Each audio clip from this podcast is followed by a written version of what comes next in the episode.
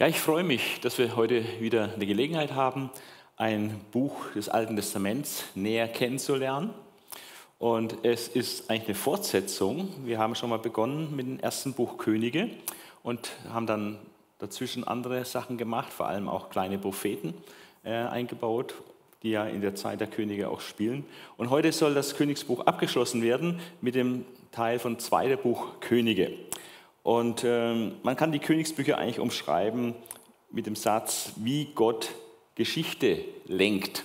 Denn Gott ist der große Weltenlenker und wir sehen das gerade in der Geschichte Israels, äh, wie er die Nation Israel, auch das Nordreich, dann führt und lenkt, aber auch die umliegenden Völker, wie Gott da der Herr ist und äh, seine Finger im Spiel hat, äh, wie Geschichte sich entfaltet. Und wir wollen das zweite Buch Könige unter fünf Gesichtspunkten betrachten. Ähm, ganz kurz geht es über die Gattung. Was ist eigentlich für eine Art von Geschichtsschreibung, die wir hier in der Bibel haben? Ist ja nicht so das Gleiche, wie wir es außerbiblisch in Geschichtsbüchern finden.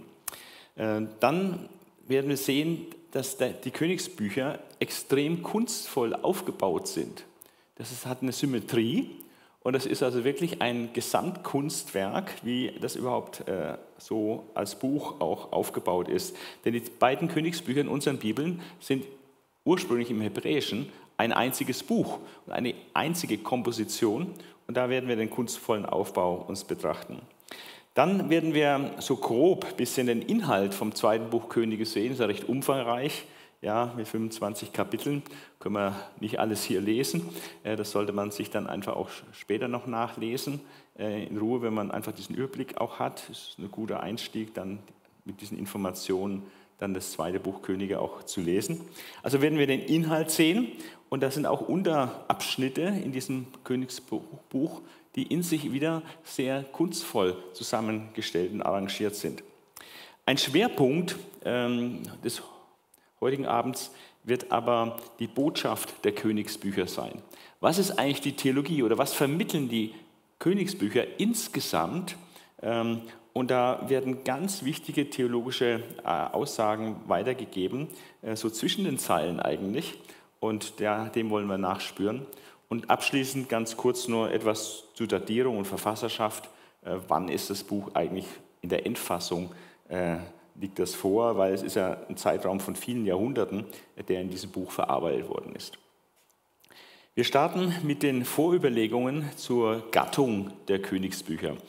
Was macht diese Bücher aus? Was ist ihr Spezifikum?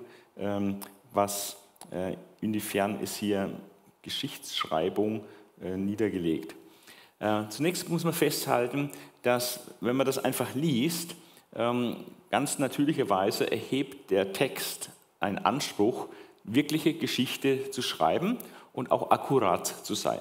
Also zuverlässige, korrekte Geschichtsüberlieferung zu sein, was die Könige in Israel äh, betrifft. Diese historische Zuverlässigkeit, ähm, die hier beansprucht wird von den Texten, kann man auch nachweisen in weiten Teilen, indem man zum Beispiel außerbiblisch findet, dass auch manche Könige, die hier erwähnt werden in der Geschichte Israels, in der Bibel, dass solche Könige auch in außerbiblischen Quellen äh, genannt werden. Ja, dass zum Beispiel Jehu tributpflichtig war, dem dem König und so weiter. Ja, also das, äh, wenn also Hiskia wird erwähnt außerbiblisch und Menachem, das sind einige Könige, äh, die erwähnt werden, aber nicht nur israelitische Könige, die in außerbiblischen Büchern erwähnt werden ähm, und dort in Relation gebracht werden zu den heidnischen Herrschern, sondern auch alle heidnischen Herrscher, die in, in, in den Königsbüchern erwähnt werden, die finden sich tatsächlich auch in der Geschichte und auch in der richtigen historischen Einordnung. Also von daher hat man im, im Groben ähm, eine klare Bestätigung, äh, dass das, was hier in 2. Könige steht, historisch zuverlässig ist. Natürlich gibt es keine außerbiblischen Bezeugungen, zum Beispiel der Wunder, ja, der Auferweckung äh, zum Beispiel des Sohnes von dieser äh, Schune Mitterin, ja, oder äh, andere Wunder, die berichtet sind, die Heilung Nehmanns oder so. Ähm, das findet sich außerbiblisch nicht bezeugt. Aber diese historischen Fakten von Königen, äh, israelische oder auch nicht israelische Könige, äh, das wird durchaus bestätigt. Wichtig ist natürlich, dass wir keine lückenlose äh, Berichterstattung haben. Es geht also nicht um Kompendium mit exakten vollständig, wo also Vollständigkeit aus ist, äh, sondern es ist eine ganz klare Auswahl getroffen und Schwerpunktsetzung. Das sehen wir dann, wenn wir den Inhalt betrachten, ähm, dass manche Könige, auch wenn sie vielleicht lange regiert haben, da gibt es nur einen kurzen Absatz drüber und andere, da gibt es viel längere Passagen. Ja. Und äh, von daher ist es immer eine Auswahl und der Verfasser dieses Buches hat sich viel dabei gedacht, äh, warum er gerade das bringt und manches dann nur kurz zusammenfasst. Das hat dann auch seine Bedeutung. Wir haben hier es nicht mit einer direkten Gottesoffenbarung zu tun, in dem Sinne, dass hier Gott quasi ähm, das Buch diktiert oder so. Also wenn wir zum Beispiel das mit dritter Mose vergleichen, äh, wo wir ständig einen Satz haben und Gott sprach zu Mose, Doppelpunkt, und dann kommt einfach ein Text und das ist das, was Gott dem Mose direkt geoffenbart hat. So ist also gerade das dritte Buch Mose, ist vielleicht über 90 Prozent direkte Gottesrede. Das ist bei den Königsbüchern überhaupt nicht der Fall. Es gibt nur hier und da vielleicht mal eine Prophezeiung, die eingebaut ist, aber im Wesentlichen ist es praktisch ähm, aus der Perspektive äh, von Menschen und ähm, es wird hier praktisch das, was der Verfasser ähm, so schreiben wollte, seine Worte werden da niedergelegt. Aber ähm, es ist sicherlich ein Mann Gottes, der dieses Buch geschrieben hat und äh, er vermittelt uns eine ganz besondere Sicht auf die Geschichte. Und zwar eine prophetische Sicht.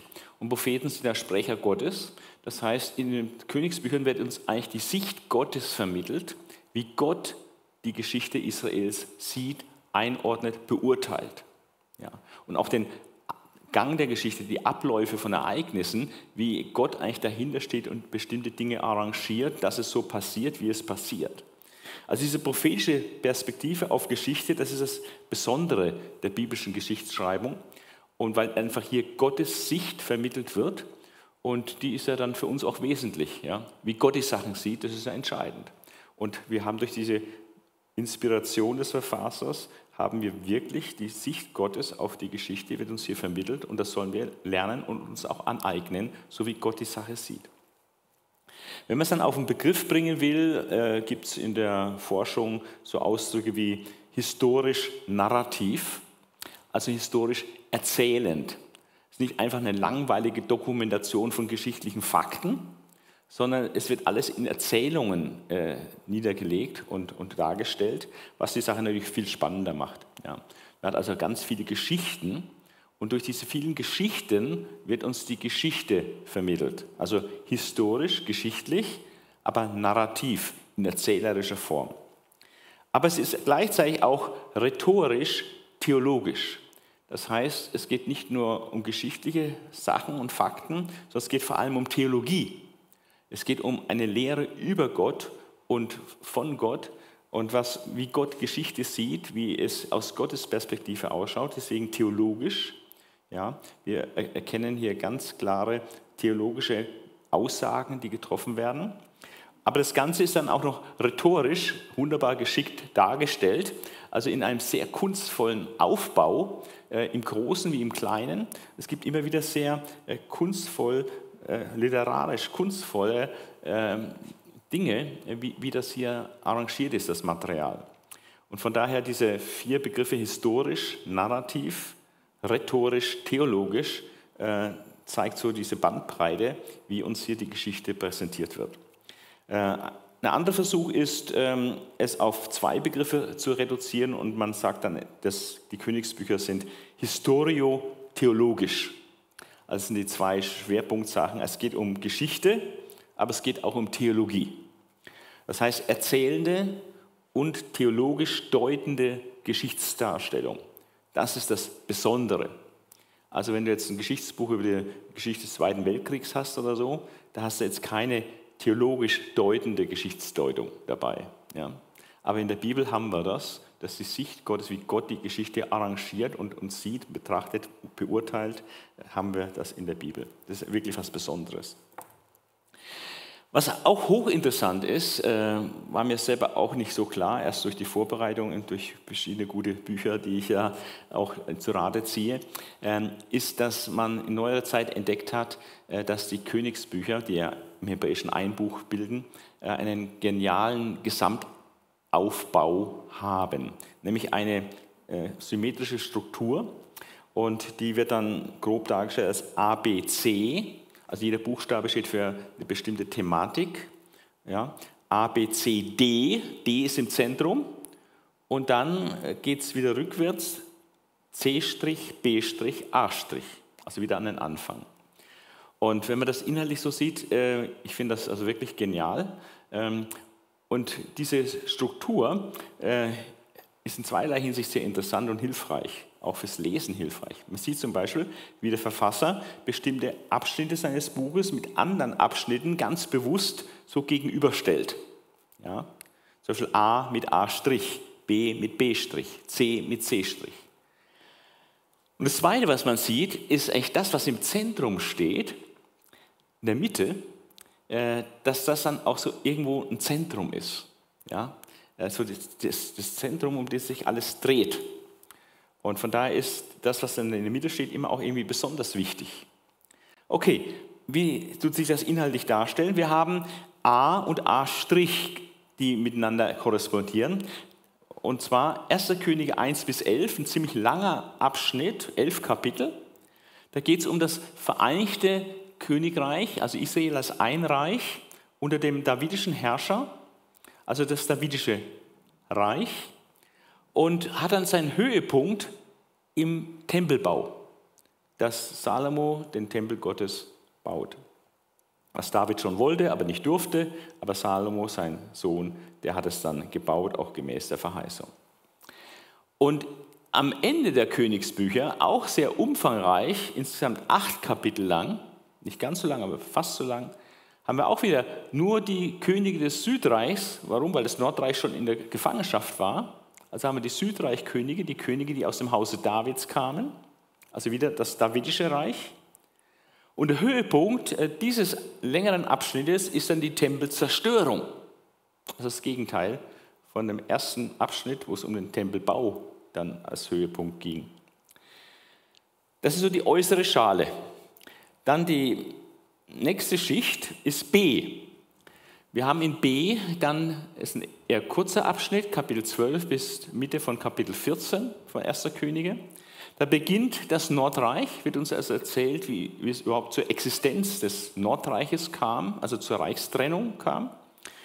Und dann wird ganz äh, massiv und in großer Ausführlichkeit, mit einer ganz großen Betonung, weil es auch eine ganz große Bedeutung hat, der Götzendienst Jerobeams äh, geschildert, der ja praktisch einen eigenen Kult einführt.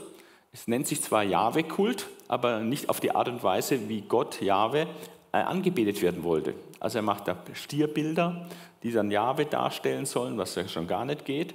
Ja, und verändert dann die, die Zeiten, die Fest, Festzeiten und Kulte also die, den Festtagskalender, den Gott vorgelegt hat, wann welche Feste wie gefeiert werden sollen, äh, das verändert er. Er macht dann jeden, jedermann zum Priester, der wollte, also Freiwilligendienst beim Priester, nicht, nicht die Leviten, wie Gott es vorgeschrieben hatte und so weiter. Und das wird dann auch prophetisch beurteilt und natürlich total negativ beurteilt. Und dieses, diese Sünde Jerobeams, dass er diesen fremden Kult eingeführt hat, also diesen nicht sachgerechten gottesdienstlichen Kult eingeführt hat, äh, zieht sich leider durch das gesamte Nordreich. Es wird nie abgeschafft. Und das ist auch mit ein Grund, warum das auch keine Zukunft hatte, dieses Nordreich, war von Anfang an geistlich auf falsche Füße gestellt. Aber das ist B, Beginn des Nordreichs, der Götzendienst Jerobeams und diese prophetische Beurteilung, eher ein kurzer Abschnitt. Und dem korrespondiert B', der Götzendienst des Ahas. Ahas war jetzt ein Südreichkönig, ähm, der einen ersten wirklich massiven geistlichen Tiefpunkt des Südreichs äh, praktisch darstellt. Und, ähm, und sein Götzendienst, äh, was er da veranstaltet, ist so katastrophal, ähm, dass es praktisch ein, eine riesen Abwärtsbewegung des Südreiches äh, dann hervorgebracht hat. Und es hat dann auch nicht mehr so lange gedauert, äh, dass auch das Südreich dann äh, wirklich von Gott verworfen wurde und in die babylonische Gefangenschaft musste. Äh, zur Zeit des Ahas war auch die Zeit, wo das Nordreich geschichtlich zu seinem Ende kam und zerstört wurde durch die Assyrer. Äh, Südreich war noch nicht fällig, aber das Nordreich war fällig für die Zerstörung. Und das wird dann auch prophetisch beurteilt. In 2. Könige 16 und 17 wird es dann auch prophetisch beurteilt, warum das Nordreich praktisch zugrunde gegangen ist, warum Gott das Nordreich von seinem Angesicht wegfegt im Gericht. Ja, wegen der Sünden Jerobeams, aber auch wegen insgesamt des ganzen Abfalls und Götzendienstes, Baalskultes und was da alles war. So sehen wir hier, wie B und B' äh, eng zusammengehört. Die nächste Schicht, ähm, wie bei einer Zwiebel, ne, die nächste Haut ist C und äh, das ist auch eher ein kurzer Abschnitt, ähm, wo die Könige Israels und Judas, äh, wo beide Reiche parallel existieren, geschildert werden. Und das korrespondiert mit C', wo auch die Könige Israels und Judas parallel geschildert werden. Eigentlich nur kurze Kapitel, äh, zweieinhalb Kapitel im ersten Buch Könige und zweieinhalb, zwei Kapitel im zweiten Buch Könige, äh, wo einfach parallel ständig gewechselt wird. Wird der König des Nordreichs beschrieben, dann der König des Südreichs oder mal zwei Könige des Südreichs, dann wieder der König des Nordreichs, aber wo immer gewechselt wird zwischen der Darstellung der Könige. Und, und dann kommt eben D, und das D steht in der Mitte, äh, hat zwei äh, Hauptfiguren, äh, die Propheten Elia und Elisa die aber beide vor allem im Nordreich wirkten. Und äh, das ist ein unglaublich langer Abschnitt eigentlich, von 1. Könige 16, äh, hat er 22 Kapitel, äh, 1. Königebuch, ja, also von 16, 29 bis Ende von 1. Königebuch, aber es geht dann weiter bis insgesamt 2. Könige 13. Also das sind ähm, 13 plus 5,5 Kapitel, praktisch 18 Kapitel, also ein ziemlich extrem umfangreicher Abschnitt des Königsbuches, ähm, wo es um diese Sache, diese beiden Propheten geht, Elia und Elisa, die auch viele Wunder wirken, aber ähm, wo es hauptsächlich darum geht, gegen Baal und das Haus Ahabs zu kämpfen. Das Königshaus Ahabs war das äh, die Dynastie im Nordreich, die den Baalskult äh, etabliert hat und ausgebaut hat und massiv befördert hat und dadurch das ganze Nordreich noch weiter, noch mal eine Stufe weiter verdorben hat äh, gegenüber was vorher war, wo nur in Anführungszeichen dieser Kälberdienst war, wo immerhin noch eigentlich Jahwe verehrt werden sollte, obwohl es Gott nicht gefallen konnte. Aber jetzt wird ganz massiv Götzen verehrt und Götzendienst äh, kultiviert und zur Staatsreligion erhoben. Ja. Und das ist ja klar, dass das die Propheten Gottes auf den Plan ruft, dass Gott gegen diesen, diese Gottlosigkeit, diesen massiven Götzendienst im Nordreich vorgeht. Und da ist das, hat es gemacht durch Elia und Elisa. Und das ist der innerste Kern, um den sich alles dann auch dreht, eben der Kampf Gottes gegen die Götzen. Also ich finde das außerordentlich hilfreich, und habe äh, diese, diesen Aufbau eigentlich erst jetzt auch in Vorbereitung auf diesen Kurs äh, so richtig mal verinnerlicht. Äh, es war mir vorher nicht bewusst, muss ich sagen, weil wenn man einfach nur so drüber liest, erkennt man das nicht so ohne weiteres. Aber wenn man nach solchen symmetrischen Strukturen auch sucht, ähm, dann wird das schon offensichtlicher. So, jetzt gehen wir zu dem Inhalt und werden uns ähm, die Inhalte vor allem des zweiten Königbuches anschauen, weil das erste Königbuch habe ich ja schon auch äh, berichtet. Ähm, hier bei diesem Zyklus, äh, der Elia-Zyklus, äh, da ist er größtenteils in erster Könige, von daher will ich jetzt nicht so intensiv darauf eingehen, äh, weil nur der letzte Punkt, A', ähm, auch ähm, in das zweite Königsbuch reinragt.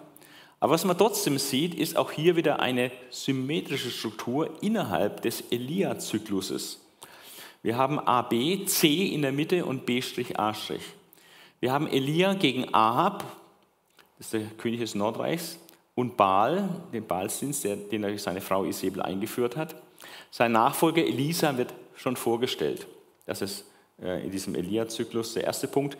Dann Ahab und Elia. Da ist der Elia ein Verbündeter von Ahab, obwohl der gottlos ist. Aber es geht gegen Aram, die Feinde, die syrischen Feinde. Also Ahab und Elia gegen Aram, das ist B. Und das wiederholt sich dann nochmal mit B', Ahab und Elia gegen Aram. Haben wir wieder eine Geschichte. Und wir haben Elia gegen Ahasja und Baal bei A'.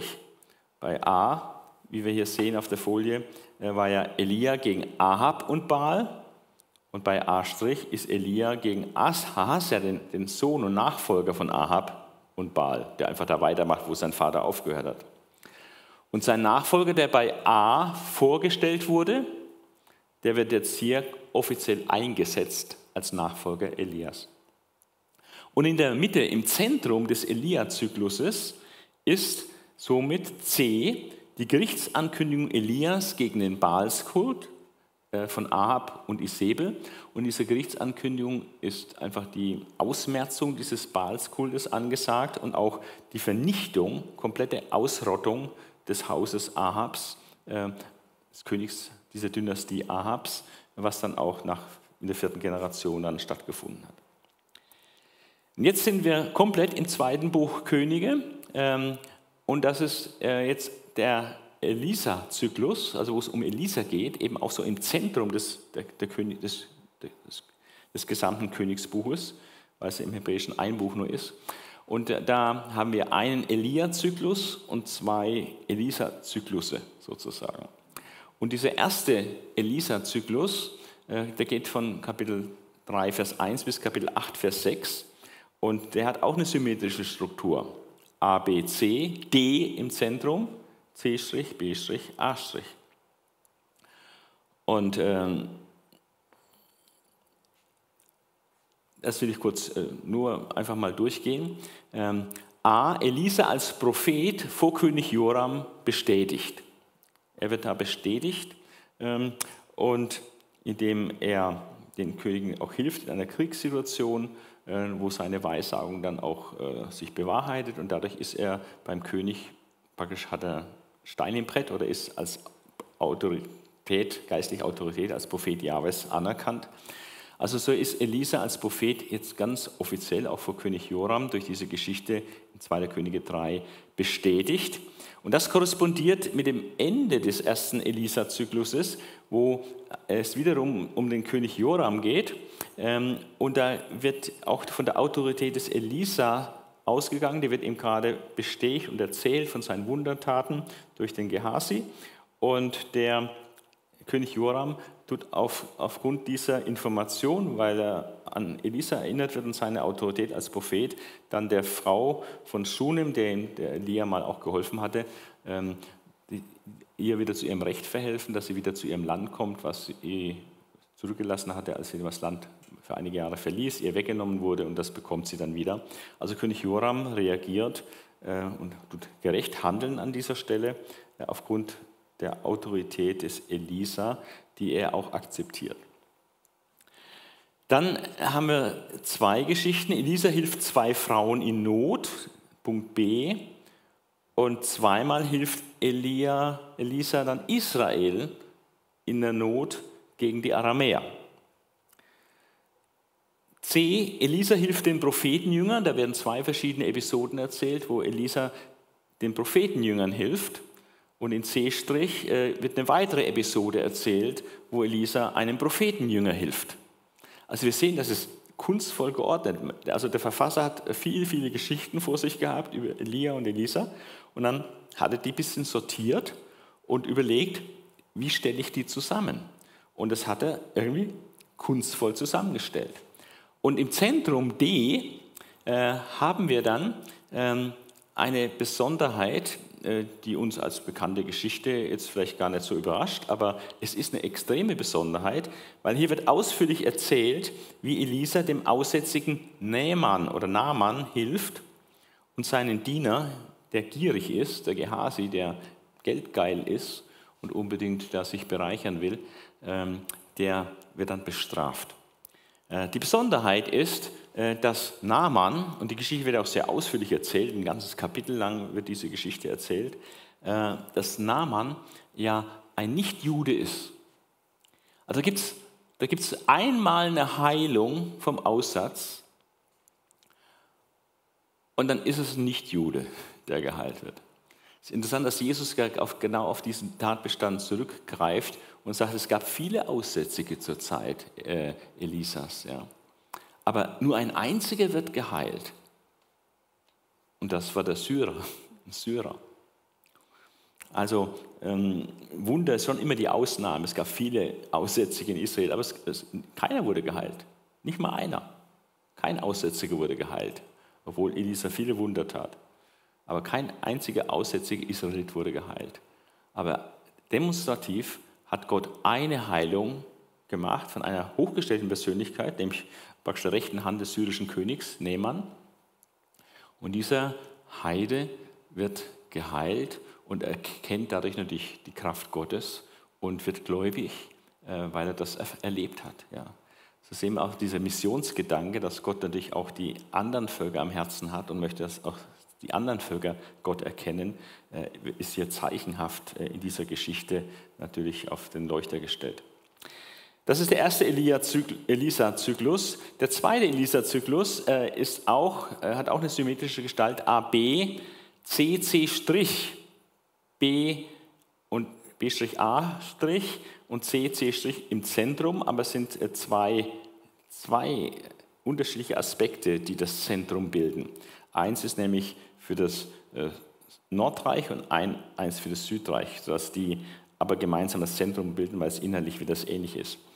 Und zwar haben wir A und und Entschuldigung, unten muss es natürlich A' heißen, nicht, nicht C', sondern A', habe ich mich vertippt. Also A, Elisa und Aram gegen Israel. Also vorher hat sich Elisa auch mit Ahab gegen Syrien äh, gewandt und äh, war also Gott auf der Seite des Nordreichs gegen Syrien. Aber hier haben wir eine Verschärfung, eine Gerichtssituation, dass der Prophet praktisch mit den Assyrern zusammentrifft und dort Verheißungen gibt, die dann als Gericht gegen Israel sind.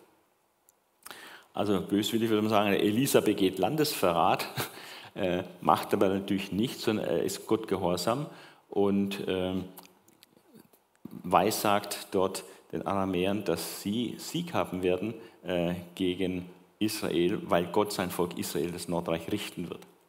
Also Elisa ist hier mit einer Botschaft an die Syrer, die sich gegen Israel wendet. Und das entspricht dann nochmal am, Ende in Kapitel 13 äh, von diesem Elisa-Zyklus, dem zweiten Teil des Elisa-Zyklus, wo Elisa und Israel gegen Aram ist. Also da kehrt sich das um. Ähm, Elisa ähm, tut nochmal äh, Weissagungen für Israel geben, wo Gott Sieg gegen Aram geben will. Also da hilft Gott ihnen jetzt wieder gegen Aram. Also eine gewisse Umkehrung äh, der politischen Situation hier. Dann B, äh, zwei sündige Herrscher Judas äh, werden uns dort gezeigt, und, ähm, also vom Südreich. Und B', da werden uns zwei sündige Herrscher von, vom Nordreich vorgestellt. Auch das korrespondiert miteinander, in Verbindung auch mit Elisa. Und dann haben wir C und C'. C ist dann das Nordreich, Jehus Gericht, ähm, der von Gott beauftragt wurde, Gericht zu üben am Baalskult Ahabs und auch an der Isabel äh, im Nordreich Israel. Also hier wird dieser Baalskult ausgerottet durch Jehu im Nordreich. 2. Könige 9 und 10. Sehr umfangreich dargestellt. Warum? Weil es im Zentrum ist, weil es ganz wichtig ist. Und unten äh, C', das Pendant dazu, ist dann, was im Südreich sich abspielt. Äh, dort ist Jojada, der Priester, der den kleinen Joasch ähm, auferzogen hat im Tempel. Und ähm, weil die Atalia, die, die böse Königin, alle Nachkommen Davids äh, getötet hat, und unrechtmäßig eigentlich auf dem Thron war. Und äh, er wurde aber verborgen und herangezogen, als er bestimmtes Alter hatte, ähm, wurde dann durch den Einfluss von Jojada Joasch zum König gemacht und hat Reformen durchgeführt. Und äh, ganz wesentlicher Punkt bei diesen Reformen war, dass der Baalskult, der auch in Juda sich eingenistet hat, durch die Atalia, weil die eigentlich aus dem Hause Ahabs war, aber mit dem König vom Südreich verheiratet wurde, ja, und dann hat sie den Götzendienst, den Baalskult nach ins Südreich reingeschleppt. Und dieser Baalskult, der wird jetzt auch im Südreich vernichtet. So ist also im Zentrum dieses zweiten Elisa-Zykluses die Vernichtung des Baalskultes sowohl im Nordreich als auch im Südreich. Dann Inhalt und Aufbau des zweiten Berichts über die Könige Judas und Israels. Den ersten Bericht dazu hatten wir im ersten Könige und jetzt kommt der zweite Bericht, wo es so einfach abwechselnd König Südreich, Nordreich, Nordreich, Nordreich, Südreich und so weiter. Und so haben wir jetzt hier auch. Die Könige des Südreichs habe ich rot markiert und die Könige des Nordreichs schwarz. Und äh, manche werden etwas ausführlicher behandelt, sieht man einfach an den Versangaben, andere werden sehr kurz behandelt. Und ähm, das ist auch sehr aufschlussreich. Ähm, interessant ist, dass wir dann zum großen Teil dann in den Chronikbüchern nochmal eine Paralleldarstellung haben, äh, wo dann äh, die Verszahlen nochmal durch auch sehr abweichen können und vieles ergänzende Material hinzukommt. Also wenn man ein Gesamtbild haben will über diese Könige, muss man auch Chronikbücher noch dazu nehmen. Also es geht, fängt dann an in diesem Abschnitt, wo über dann die beiden Könige, äh, des Könige des Südreichs und des Nordreichs berichtet wird, mit Amasja von, von Juda äh, in 2. Könige 14, dann kommt Jerobeam, der Zweite von Israel, nur wenige Verse, äh, obwohl er ein sehr, sehr mächtiger König war und sehr bedeutsam und auch äh, sehr, sehr lange an der, an der Regierungsmacht war. Dann Asaja, oder auch bekannt als Usia von Juda, in dessen Todesjahr Jesaja berufen wurde. Sieben Verse nur, obwohl der auch sehr bedeutsam war, im Südreich auch über 40 Jahre regiert hatte. Dann äh, kommt so Schlag auf Schlag ähm, Sechaja von Israel, Shalom von Israel, Menahem von Israel. Die haben oft nur sehr kurz regiert und ähm, das sind auch sehr kurze Verse nur. Und das will ich mal einfach mal lesen, ähm, hier beispielhaft mal, wie das sich so darstellt, wenn da ein König dargestellt wird in den Königsbüchern. Und zwar, wenn es recht kurz ist. Und diese äh, letzten Nordreichkönige werden eigentlich sehr kurz abgehandelt, weil es da auch nicht so viel Positives zu sagen gibt. Aber da haben wir so typische Darstellungen. Zum Beispiel Sechaja von Israel. Das sind jetzt mal fünf Verse. Erst 2. Könige 15, 8 bis 12. Und die lese ich jetzt einfach mal.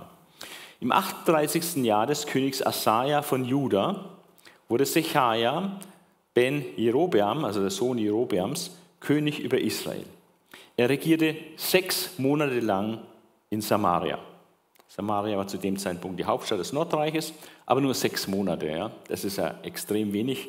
Äh, Im Südreich war da viel mehr Kontinuität. 38 Jahre war schon Asaja. Äh, das ist ähm, dieser Usia war da schon an der Macht, äh, hat da Kontinuität gehabt. Und jetzt kommt hier mit nur sechs Monaten so ein kurzes Intermezzo mit Sechaja. Wie seine Vorfahren tat er, was Jahwe verabscheute. Ja, so ein summarisches prophetisches Urteil über seine, seine Person, seine Regierung. Von dem sündhaften Gottesdienst, zu dem Jerobeam ben Nebat Israel verführt hatte, ließ er nicht ab. Also dieser sündhafte Gottesdienst von Jerobeam ben Nebat war nicht sein Vater, sondern das war der erste König des Nordreiches, Jerobeam der Erste praktisch. Und der hat es da eingeführt mit diesem Kälberdienst in Bethel und Dan. Und das hat sich durchgezogen wie ein roter Faden. Und da hat auch er nicht davon abgelassen. Und das hat sich bis zum Ende durchgezogen. Und das wird übel genommen. Das wird extrem negativ beurteilt von Gott, weil es auch negativ ist. Shalom ben Jabesh zettelte eine Verschwörung gegen ihn an und erschlug ihn in aller Öffentlichkeit. Also ist praktisch durch einen Putsch ums Leben gekommen, der Sacharja. Äh, was auch typisch ist, dass also gerade im Nordreich äh, haben, sind viele, viele Könige eines unnatürlichen Todes gestorben, weil sie einfach ermordet wurden bei irgendwelchen Aufständen und äh, Putsch. Und, ähm, und dieser Shalom, dieser Putschist, er wurde sein Nachfolger. Was sonst noch über die Herrschaft Sechaja zu sagen ist, findet man in der Chronik der Könige von Israel. Das ist also eine Quellenangabe. Da gab es offenbar Niederschriften von den Begebenheiten, was mit den einzelnen Königen da so, so ist. Und da stand eben auch noch mehr drin, als was hier steht in der Bibel. Aber diese Quellen sind verloren, die haben wir nicht mehr.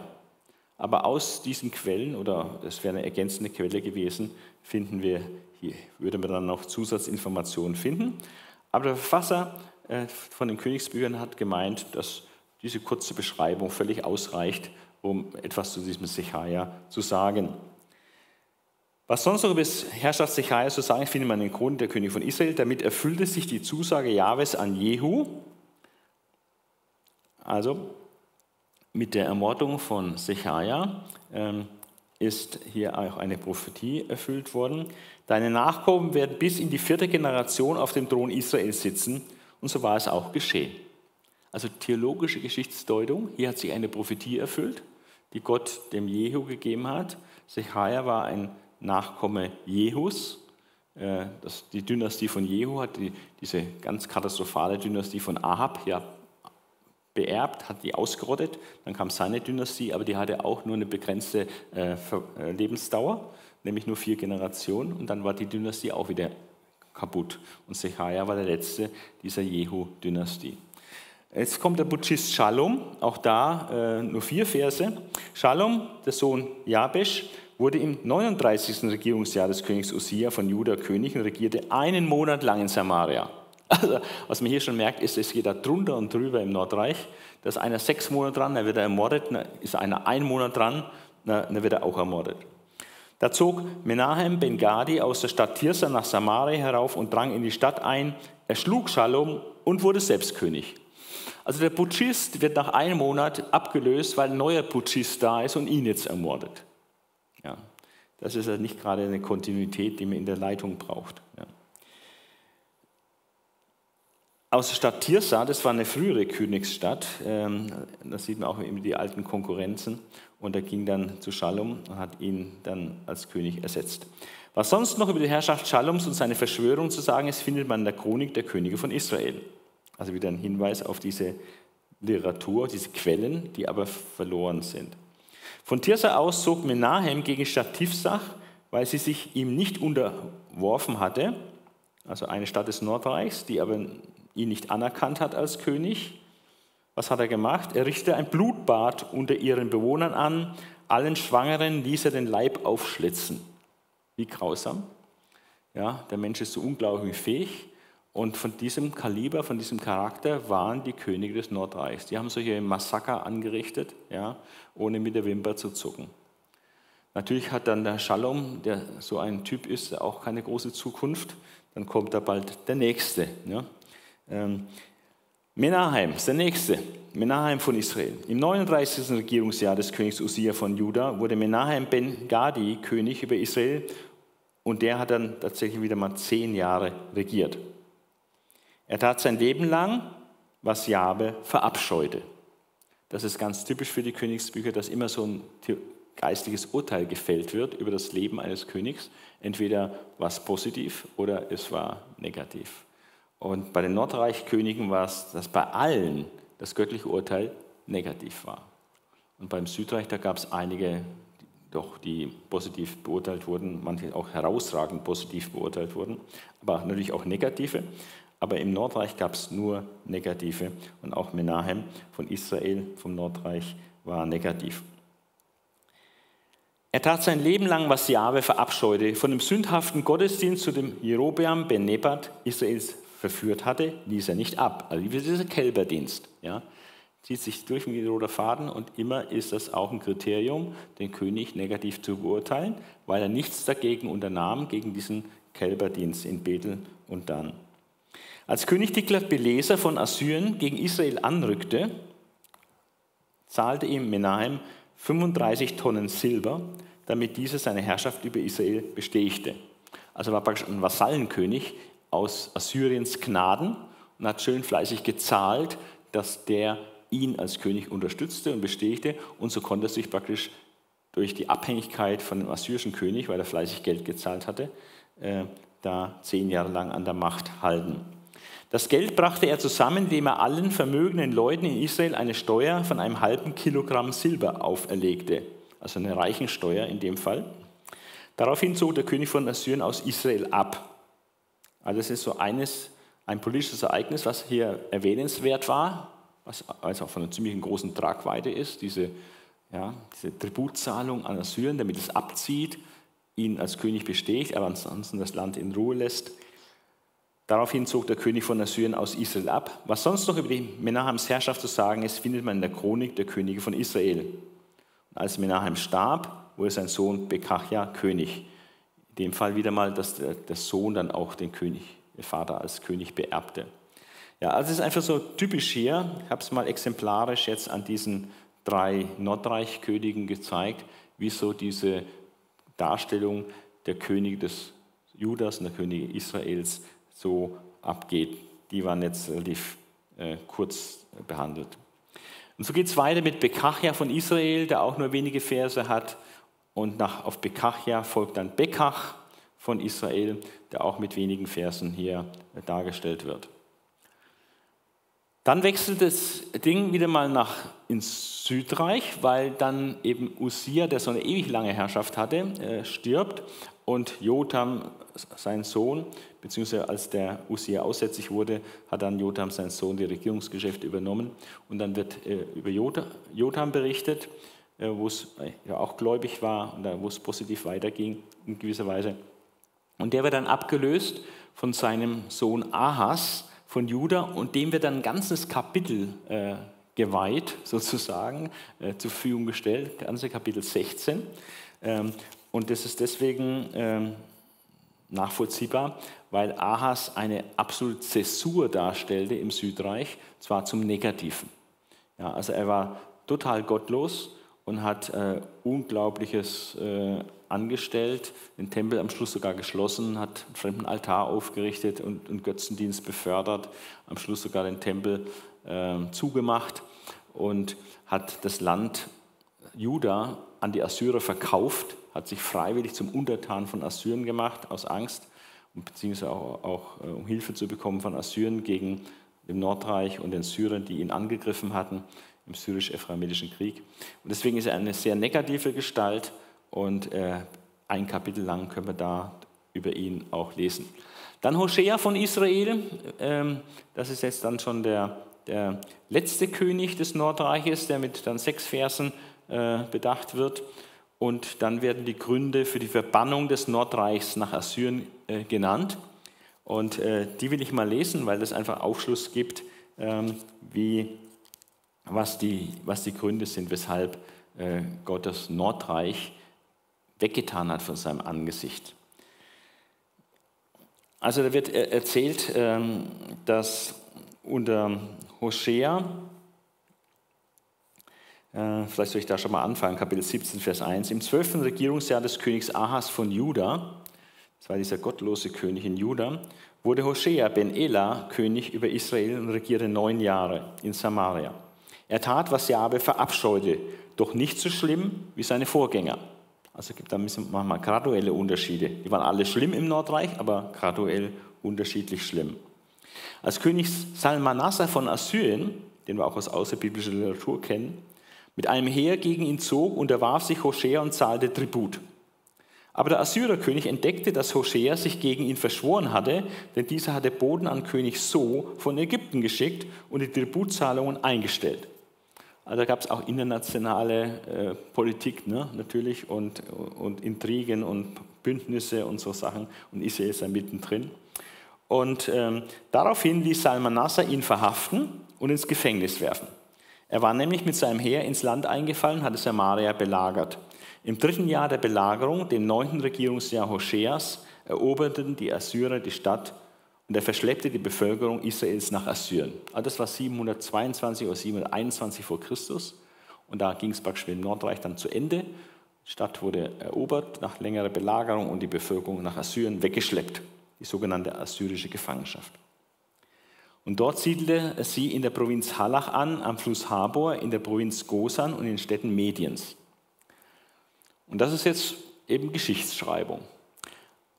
Aber jetzt fügt äh, der Verfasser des äh, an, indem er deutet und theologische Deutung gibt, warum Israel in, also das Nordreich in die Gefangenschaft äh, geführt wurde. Und das finden wir in 2. Könige 17 ab Vers 7.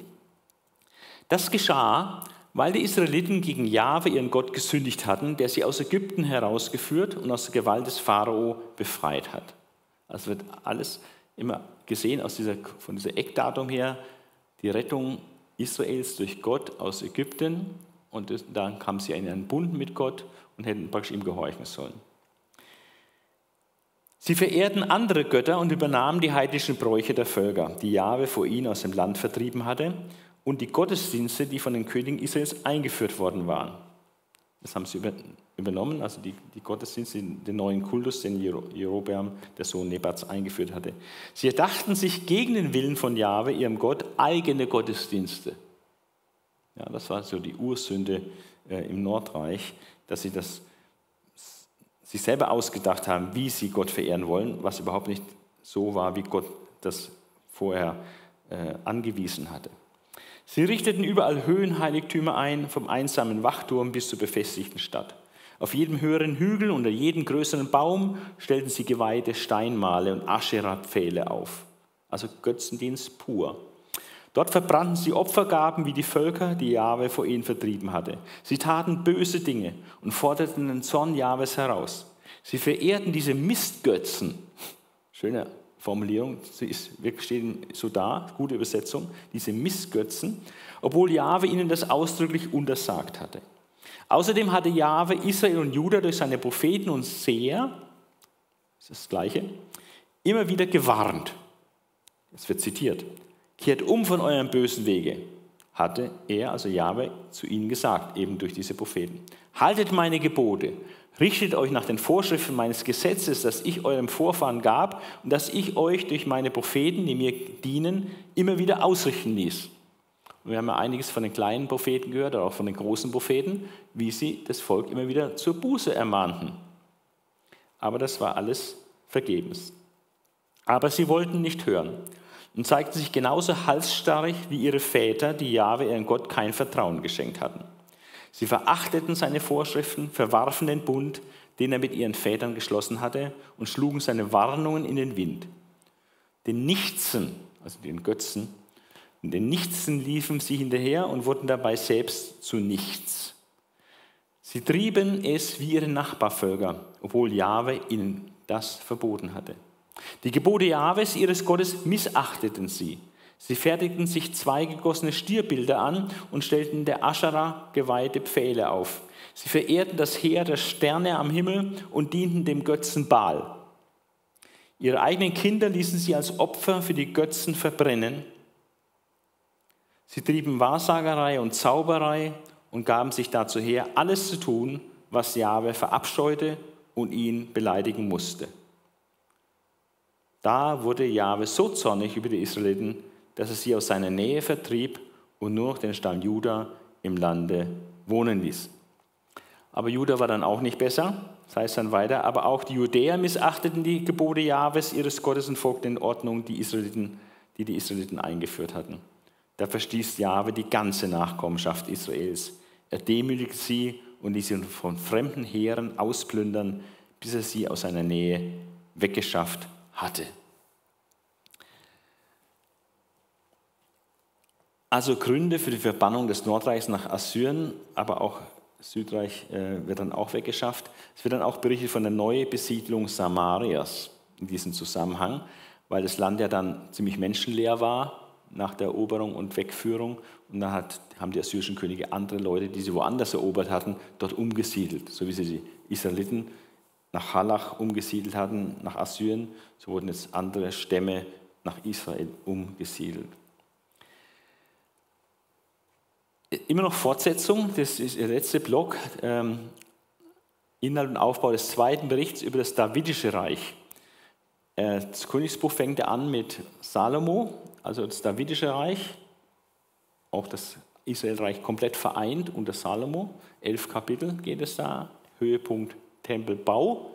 Und jetzt kommen wir zum Pendant, zum Gegenstück am Ende des, der Königsbücher. Ähm, eben das Davidische Reich jetzt wieder, Nordreich ist weg, haben wir gerade gelesen, ist weggeführt worden, jetzt ist nur das Judareich, Reich Juda übrig, das Reich Davids, was auf, eben auf zwei Stämme beschränkt war. Und jetzt wird das geschildert bis zum Ende und dann ist eben der Höhepunkt dann die Tempelzerstörung. Hiskia von Juda, der eine außergewöhnlich positive Figur ist, ähm, also es ist alles Könige Judas, aber die, die positiven Gestalten äh, sind rot markiert hier und die werden auch sehr, sehr ausführlich behandelt. Am ausführlichsten Hiskia, äh, 2. Könige 18 bis 20, drei umfassende Kapitel.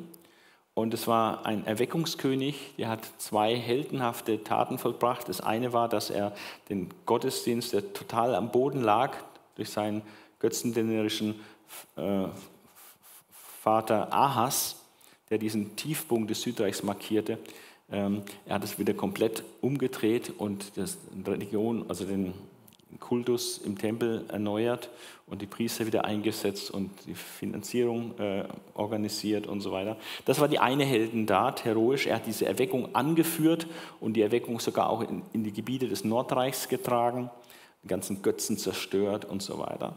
Deswegen wird er ausführlich geschildert. Aber die zweite herausragende Tat war ein, ein Glaubensakt, dass er im Vertrauen auf Gott diese Abhängigkeit von Assyrien, die sein Vater Ahas ähm, eingeführt hatte, wo er sich Assyrien freiwillig unterworfen hat, zum Vasall gemacht hat.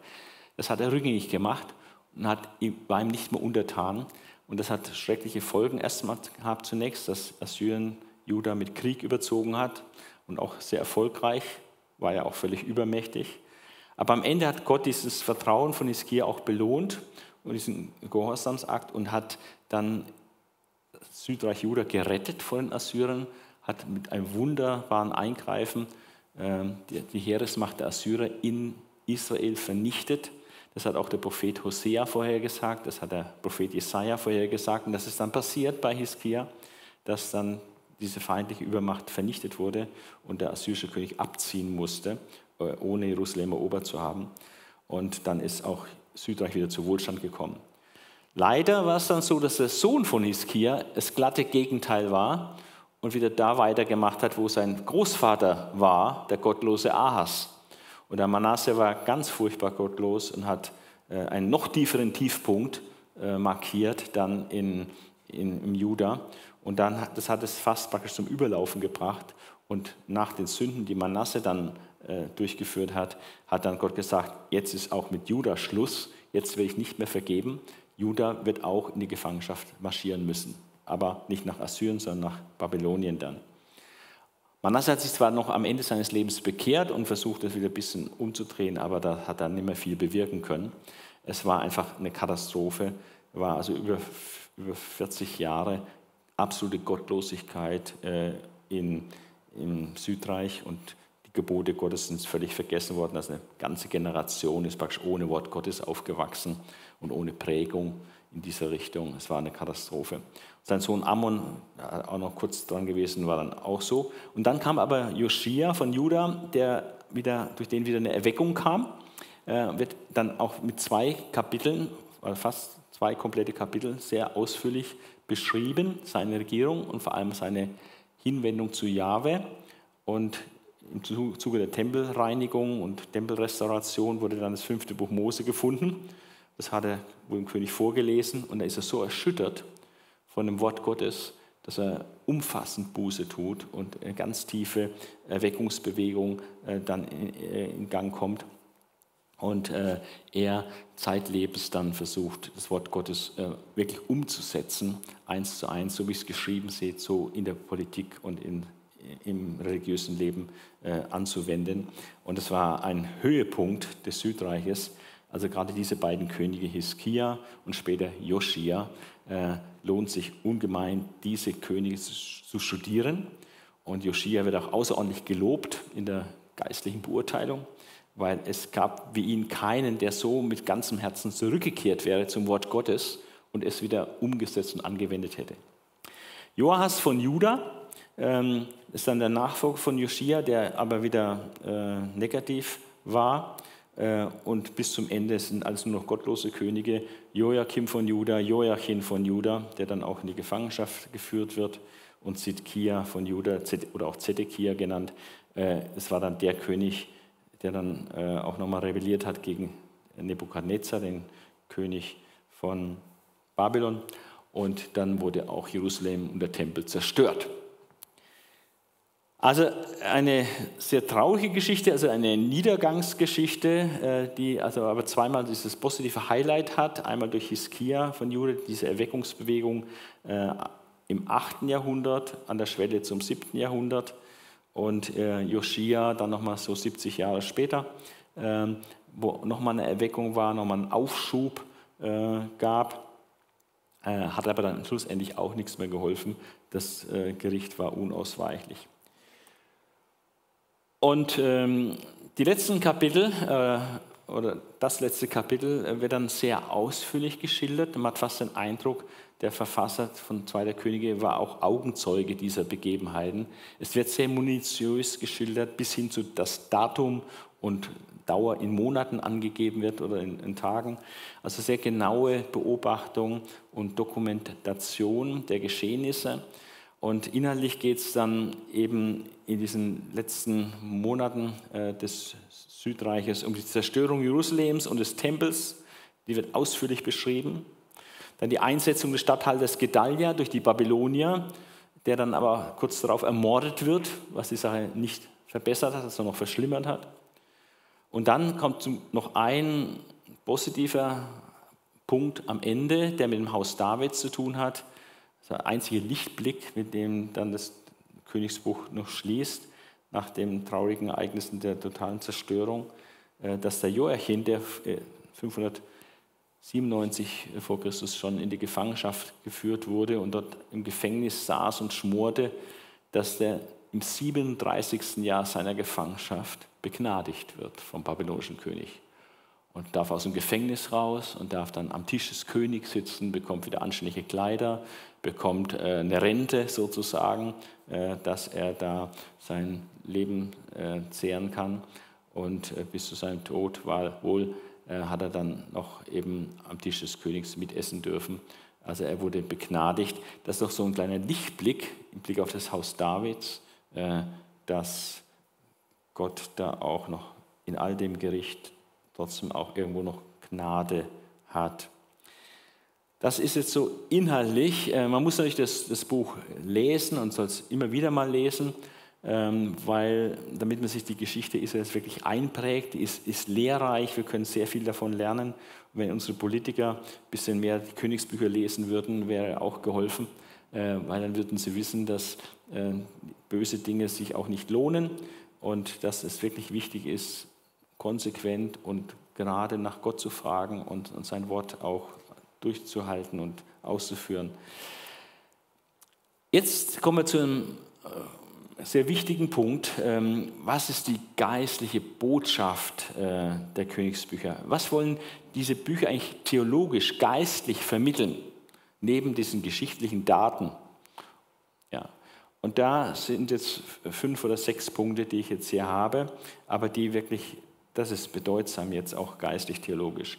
Das Erste, was wir hier sehen, ist, äh, weil die Königsbücher beginnen ja mit dem Tempelbau und am Schluss ist der Tempel wieder zerstört. Ja. Wir sehen, Jahwe ist König, die Königsherrschaft Jahwes. Er ist der Oberkönig, er ist der König Israels, der eigentliche König Israels, aber er ist auch der König der ganzen Welt.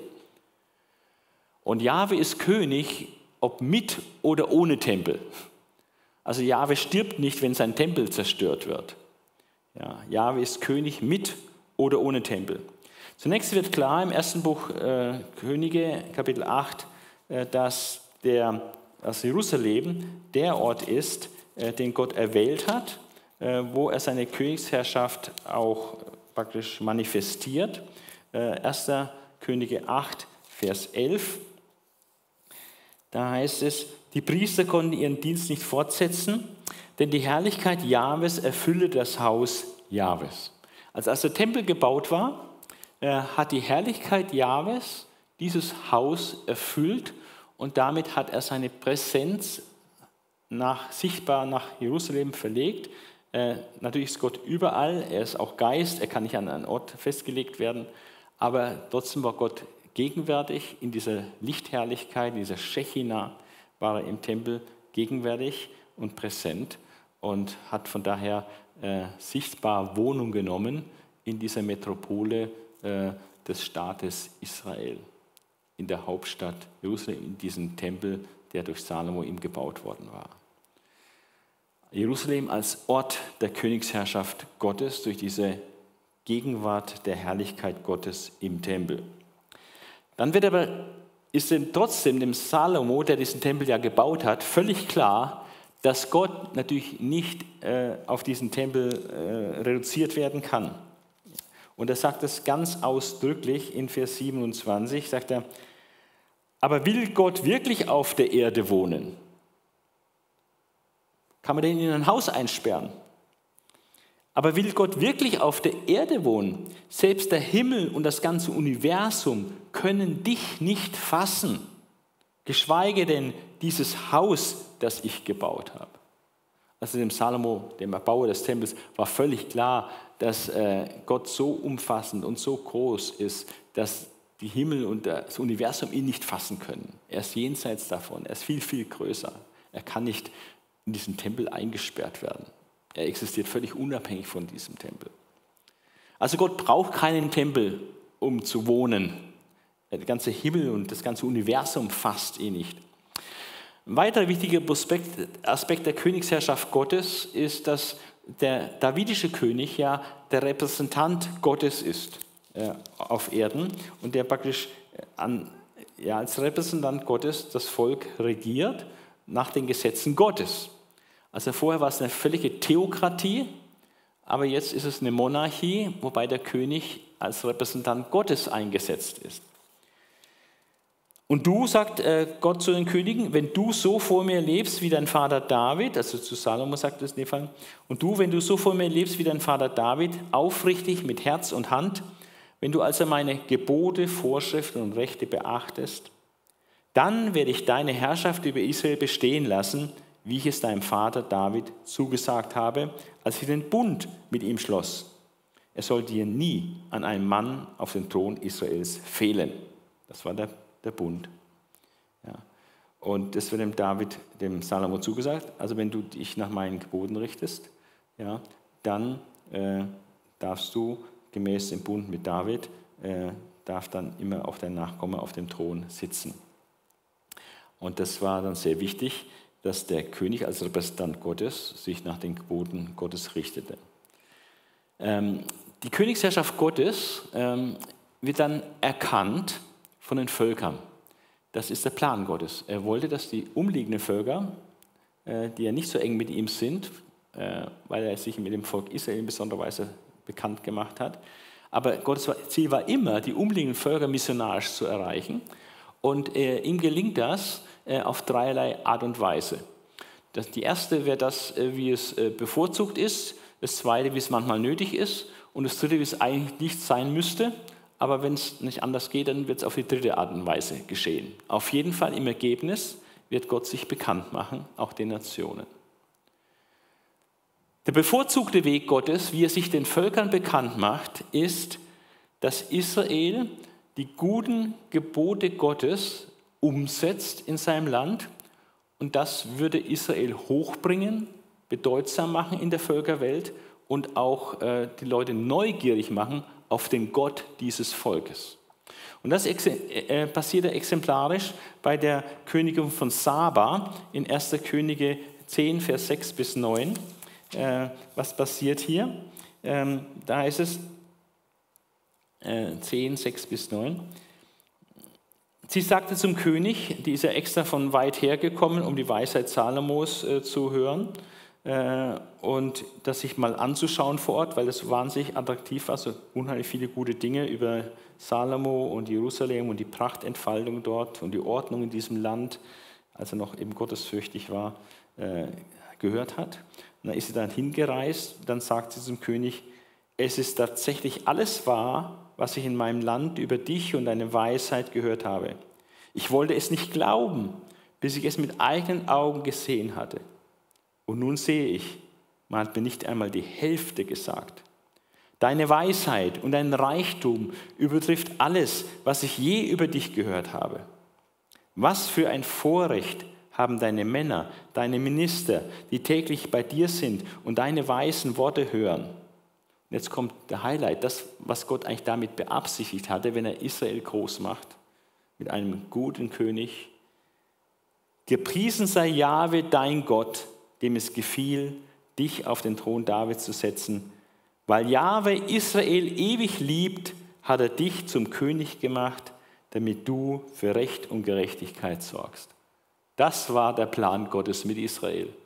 Dass Israel durch gerechte Könige so ein Leuchtturm wird in der Völkerwelt, dass die Völker nach Israel strömen und sagen, das muss ich mir anschauen, das ist toll hier, dieses Gemeinwesen, diese Ordnung, Recht und Gerechtigkeit, weiser König, Welch ein Gott, der dieses Volk so gesegnet hat und, und dann auch dieser Glaube an diesen Gott natürlich sich ausbreitet. Das war der eigentliche Plan Gottes, wie er seine Königsherrschaft über die Welt auch den Völkern bekannt macht.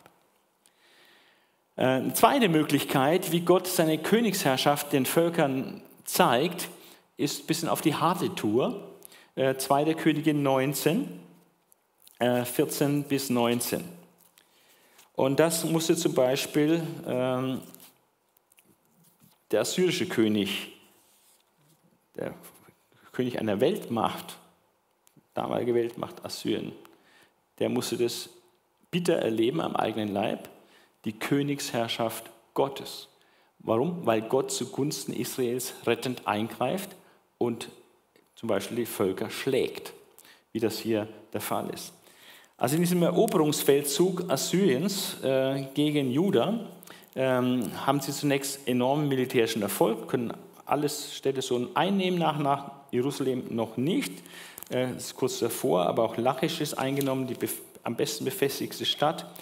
Und, ähm, und als Jerusalem auch eingeschnürt ist und der assyrische König schon denkt, jetzt habe ich die in der Tasche, ich habe den Sieg, die sind völlig mir ausgeliefert. Und dann passiert das Undenkbare dass Gott nämlich zugunsten Israels eingreift. Und das hat auch etwas mit einem Gebet zu tun. Und ähm, da kommt jetzt Hiskia äh, zur Sprache, der diesen unglaublichen, immensen Glauben hatte und Gott vertrauen, dass Gott seine Verheißungen wahrmacht und Jerusalem beschützen wird, obwohl der Augenschein völlig anders war. Menschlich gesehen gab es überhaupt keine Chance, das zu überleben. Äh, Israel war militärisch völlig hoffnungslos unterlegen, chancenlos. Und sie hatten nur die Zusage Gottes noch. Und da betet Hiskia folgendes große Gebet. Und das zeigt, dass dieses Gebet von diesem geistlichen Mann Hiskia zeigt, wie Gott denkt. Hiskia nahm das Schreiben der Boten im Empfang, äh, die ihn praktisch zur bedingungslosen Kapitulation auffordern, und las es. Dann ging er in den Tempel, breite es, breite es vor Jahwe aus und betete. Jahwe ist ein fantastisches Gebet. Jahwe, du allmächtiger Gott Israels, der über den Cherubim thront. Du allein bist Gott und Herr über alle Reiche der Welt. Welche Sicht von seinem Gott? Herr über alle Reiche der Welt, die Königsherrschaft Gottes. Du bist Herr über alle Reiche der Welt. Du hast Himmel und Erde geschaffen. Schenk mir Gehör, Jahwe. Sieh doch, wie es uns geht. Hör doch, wie Sanherib, dieser assyrische König, dich, den lebendigen Gott, verhöhnt. Es ist wahr, Jahwe. Die Könige von Assyrien haben alle diese Länder verwüstet. Damit hat er sich ja gebrüstet, hat alle Länder verwüstet. Ihr werdet auch nicht entkommen. Es war, hat alle Länder verwüstet. Sie haben deren Götter ins Feuer geworfen. Aber das waren ja keine Götter, sondern Machwerke aus Holz und Stein. Die konnten sie vernichten. Doch jetzt, Jahwe, unser Gott, rette uns vor ihm nicht nur rette uns vor ihm, damit uns geholfen wird. Sondern das ist die Größe und die geistliche Größe von Hiskia, dass er das nicht nur auf sich bezieht, was es ihm hilft, wenn Gott ihn rettet, sondern immer die Sicht, was bringt es für Gott, wenn er eingreift. Und deswegen bete hier, doch jetzt, Jahwe, unser Gott, rette uns vor ihm, damit alle Königreiche der Welt erkennen, dass du, Jahwe, allein Gott bist. Rette uns vor dem Feind, vor dem übermächtigen Feind, damit alle Königreiche der Welt erkennen, dass du allein Gott bist. Das ist die zweite Art und Weise, wie Gott sich in der Völkerwelt kundtut, wie er seine Königsherrschaft äh, ausdrückt und, und wahrnehmbar macht, sichtbar macht, indem er immer wieder einmal in überwältigender Weise zugunsten Israels rettend eingreift. Damals beim Auszug aus Ägypten, krasses Beispiel. Die Rettung vor Assyrien hier, krasses Beispiel. In neuerer Zeit auch die ganze Entwicklung bei der Staatsgründung Israels zum Beispiel, wo Gott auch rettend zugunsten Israels eingegriffen hat. Ja, wenn man das sehen kann. Ja. Das ist die zweite Möglichkeit, wie Völker die Königsherrschaft Gottes erkennen. Und die dritte ist die traurigste Möglichkeit, ähm, nämlich wenn Israel als Bündnispartner Gottes jetzt total versagt und Gott gar nicht dient, sondern Götzen dient, dann hat Gott äh, nicht verloren. Es ist nicht so, dass er seine Königsherrschaft nicht zum Ausdruck bringen kann. Er kann es doch sehr wohl zum Ausdruck bringen, aber dann ist es für Israel halt sehr unangenehm. Nämlich dann bringt Gott seine Königsherrschaft Gottes äh, durch Gericht an Israel zum Ausdruck, indem er sein Volk auch dem Gericht preisgibt und diesen Ungehorsam richtet, aber dadurch auch den Nationen deutlich macht, man muss mir gehorchen. Und wenn mein Diener mir nicht gehorcht, dann züchtige ich meinen Diener, denn ich bin der Herr. Und ähm, das haben wir schon gelesen, 1. Könige 9, wo es heißt, wenn du mir gehorchst, wenn du nach diesen Geboten lebst, ja, dann wirst du die Herrschaft auch behalten und, und auch das Land behalten. In 2. Könige 21, äh, 10 bis 16, äh, lesen wir auch was Interessantes. Da ging es um Manasse, diesen furchtbar gottlosen Sohn von Hiskia. Das glatte Gegenteil war von seinem frommen Vater. Manasse ließ auch sehr viele Menschen unschuldig umbringen. Ströme von Blut flossen in Jerusalem. Das kam noch zu dem Götzendienst hinzu, mit dem er ganz Juda zur Sünde verführte, sodass sie taten, was Jahwe verabscheute. Was sonst noch über Manasse, äh, über Manasses Herrschaft, seine Taten und seine Sünde zu sagen ist, findet man in der Chronik der Könige von Juda. Als Manasse starb, wurde er im Garten seines Palastes, dem Garten, der einmal Usa gehört hatte, begraben. Die Herrschaft ging auf seinen Sohn über. Also hier bei Manasse war so eine Zäsur erreicht. Und Vers 23 heißt es dann, einige seiner Hofbeamten verschworen sich gegen ihn, also gegen Ammon, seinen Sohn, und töteten ihn nach sein, in seinem Haus. In Vers 26 bis 27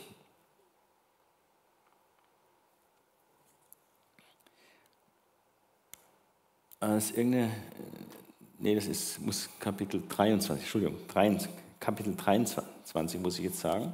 Das erste war schon okay, aber jetzt noch Kapitel 23, Vers 26 bis 27. Das äh, haben wir hier. Beim Ende Josias, äh, das war der zweite Erweckungskönig, als der starb, trotzdem löschte Jahwe die gewaltige Glut seines Zornes über Juda nicht mehr aus.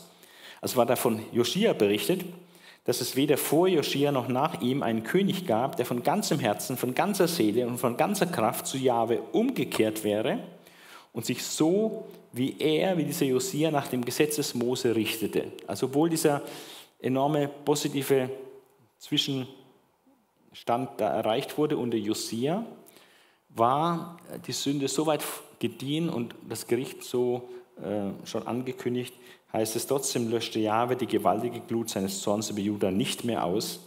Dieser war wegen der schweren Beleidigungen ausgebrochen, die Manasse ihm zugefügt hatte. So blieb Jahwe bei seinem Entschluss, auch Juda will ich mir aus den Augen wegschaffen, wie ich Israel verstoßen habe, also das Nordreich. Und mit dieser Stadt, die ich erwählt habe, mit Jerusalem, will ich nichts mehr zu tun haben. Ebenso wenig mit dem Haus, von dem ich einst sagte, dass mein Name dort wohnen soll, also der Tempel. Also Gott sagt, die Gottlosigkeit unter Manasse, das war so ein furchtbarer Tiefpunkt, jetzt ist Schluss. Die Erweckung unter Josia konnte das nicht mehr aufhalten. Es hat verzögert, das Gericht, aber es konnte nicht grundsätzlich, dass das Gericht jetzt nicht kommt. Nein, das Gericht wird kommen. Und zwar, dass Juda auch weggeführt wird, dass Jerusalem, die Stadt des großen Königs, zerstört wird und auch das Haus Gottes, der Tempel, auch zerstört wird. Und durch dieses Gericht Gottes ist auch ein Paukenschlag für die Nation, denn die Nationen werden auch dadurch aufmerksam, aha, da ist ein Gott, der sein Volk auch richtet und straft und eingreift, wenn sie nicht nach seinem Wort leben. Äh, Kapitel 24, Vers 2 bis 4. Da ließ Jahwe Räuberbanden der Chaldäer und solche aus Syrien, Moab und Ammon in Juda einfallen, um es zugrunde zu richten. So hatte es Jahwe durch seine Propheten, die ihm dienten, angekündigt.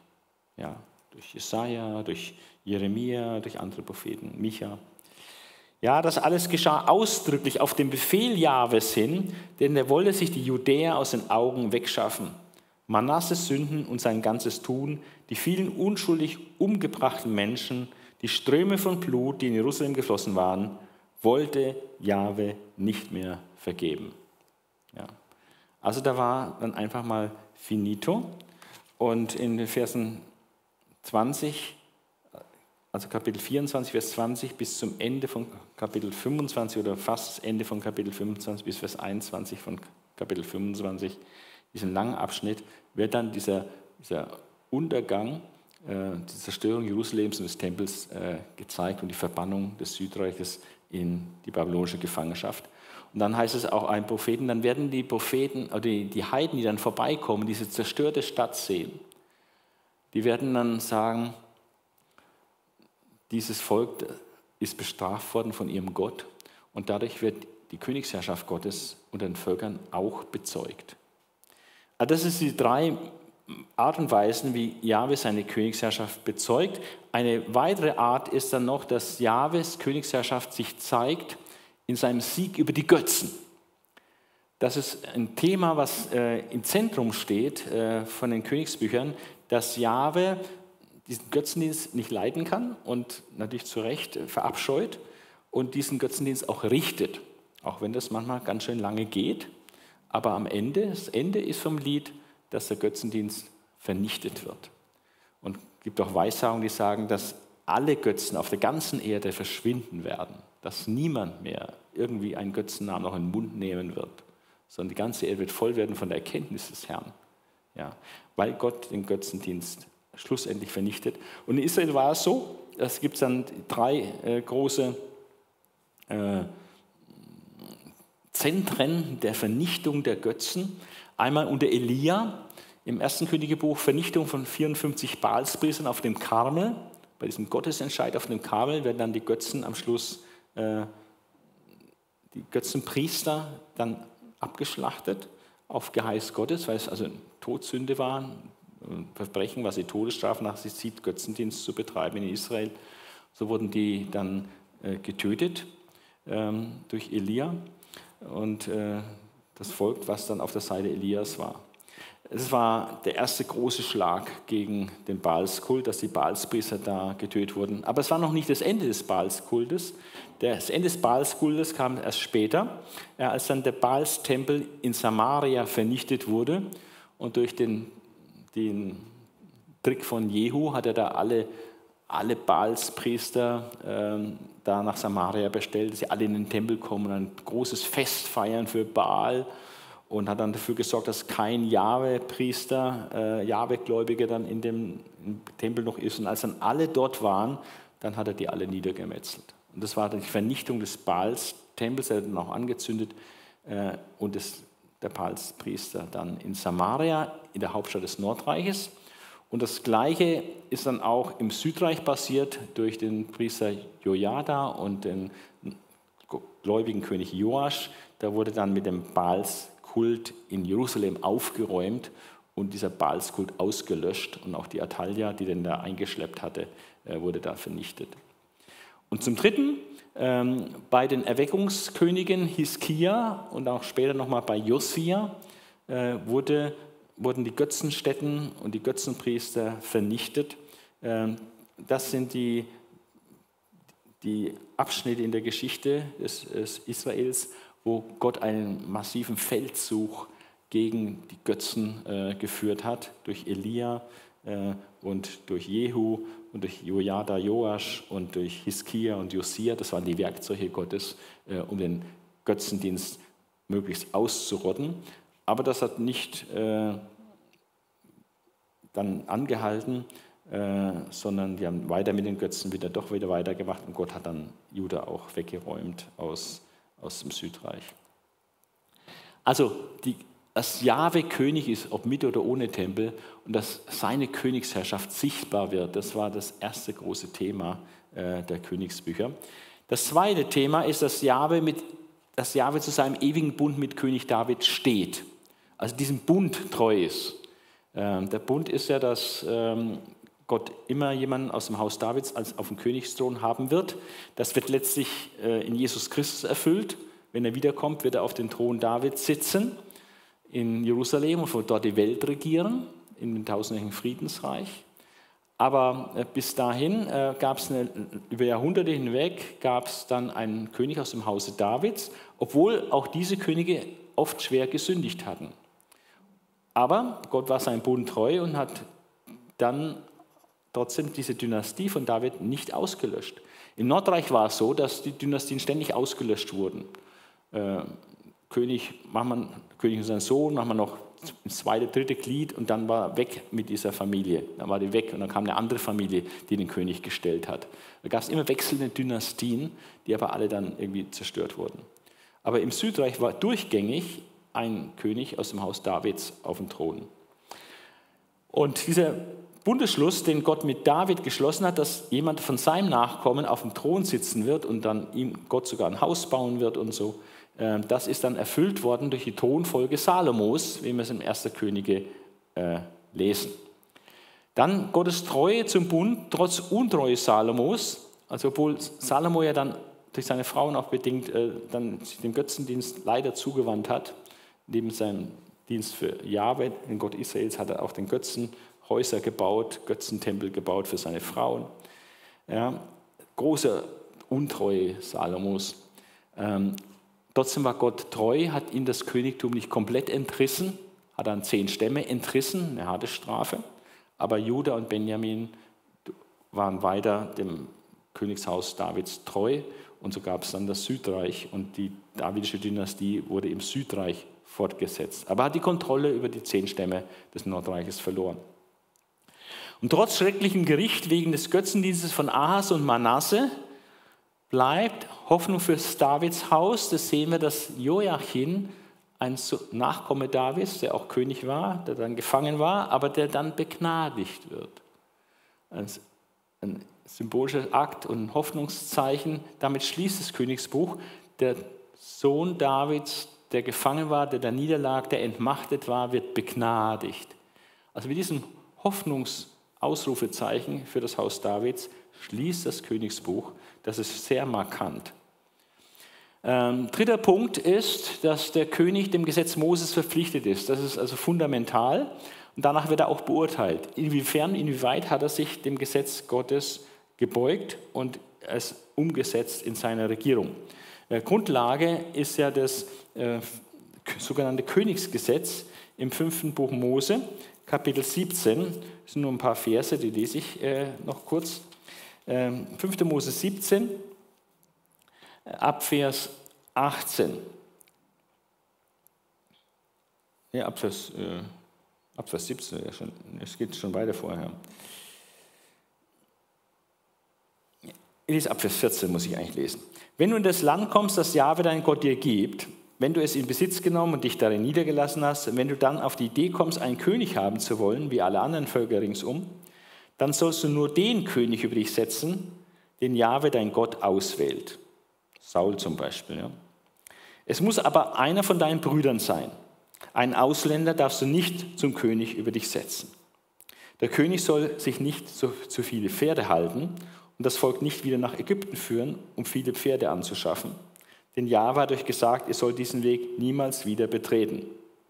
Das hat Salomo leider auch nicht so gemacht. Im Gegenteil hat er Handel mit Ägypten getrieben und Pferde aus Ägypten geholt. Der König soll auch nicht viele Frauen nehmen, damit er nicht auf Abwege gerät. Hat Salomo leider auch nicht gemacht. Er hat ganz viele Frauen gehabt und ist auf Abwägen geraten mit den Tempelbauten dann für seine ausländischen Frauen. Er soll auch nicht zu viel, zu viel Gold und Silber anhäufen. Hat Salomo auch nicht gemacht. Er hat sich eigentlich nicht an dieses Gesetz gehalten. Und wenn er dann auf dem Königsthron sitzt, soll er sich eine Abschrift von diesem Gesetz, das bei den Priestern und Leviten liegt, anfertigen. Das ist wahrscheinlich das fünfte Buch Mose mit gemeint. Diese Schriftrolle, also nicht nur dieses sogenannte Königsgesetz, sondern das ganze fünfte Buch Mose.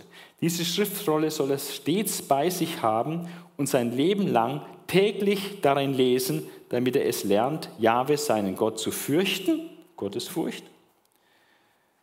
Täglich Schriftlesung.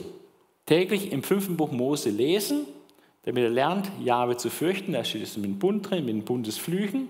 Gehorsam bringt Segen, Ungehorsam bringt Fluch. Wesentliche Gesetze stehen da drin wird das ganze Gesetz eigentlich nochmal wiederholt. Deswegen genügt es, das fünfte Buch Mose, wenn er das jeden Tag auch studiert und wirklich dann nach und nach verinnerlicht und in- und auswendig kennt, wenn er es wirklich täglich da studiert. So war Gottes Plan. Ja. Und warum das Studieren? Ähm, um Gott, um Jahwe, seinen Gott zu fürchten und um alle Worte dieses Gesetzes und seiner Vorschriften genau einzuhalten. Das wird ihn davor bewahren, sich über seine Brüder zu erheben, das sich so als was Besonderes sieht, oder sich in irgendeiner Weise über das Gebot hinwegzusetzen. Also soll nicht hochmütig und stolz werden, soll demütig bleiben, auch als König. Das Wichtige ist für Führer und Leiter, demütig zu bleiben, sich nicht über seine Leute, denen er dient, zu erheben. Aber vor allem dann auch sich nicht in irgendeiner Weise über das Gebot hinwegzusetzen. Und dann wird er mitten in Israel lange König bleiben und seine Söhne ebenso. Also das war das Rezept für lange, gesunde Herrschaft. Ja, das Wort Gottes studieren, täglich sich damit befassen. Hier das fünfte Buch Mose verinnerlichen, um Gott zu fürchten, sich nicht zu erheben, äh, um das Gebot Gottes halten, umzusetzen. Also die Grundlage ist das Königsgesetz und der Gehorsam bedeutet dann, dass wenn der König das tut und gehorsam ist und vorangeht, dass auch das Volk dann praktisch beeinflusst wird in diese Richtung und dass das Volk Gottes dann seine Identität als Priester Jahwes, das war ja seine Bestimmung, seine Berufung, dass sie das Volk, dass der Priester Jahwes ist in der Welt, ein Zeugnis für die Völker, dann kann Israel seiner Identität äh, entsprechend leben und das verwirklichen. Ungehorsam dagegen führt zur Anwendung der Bundesflüche, die ausführlich in 3. Mose 26 und auch in 5. Mose 28 geschrieben stehen.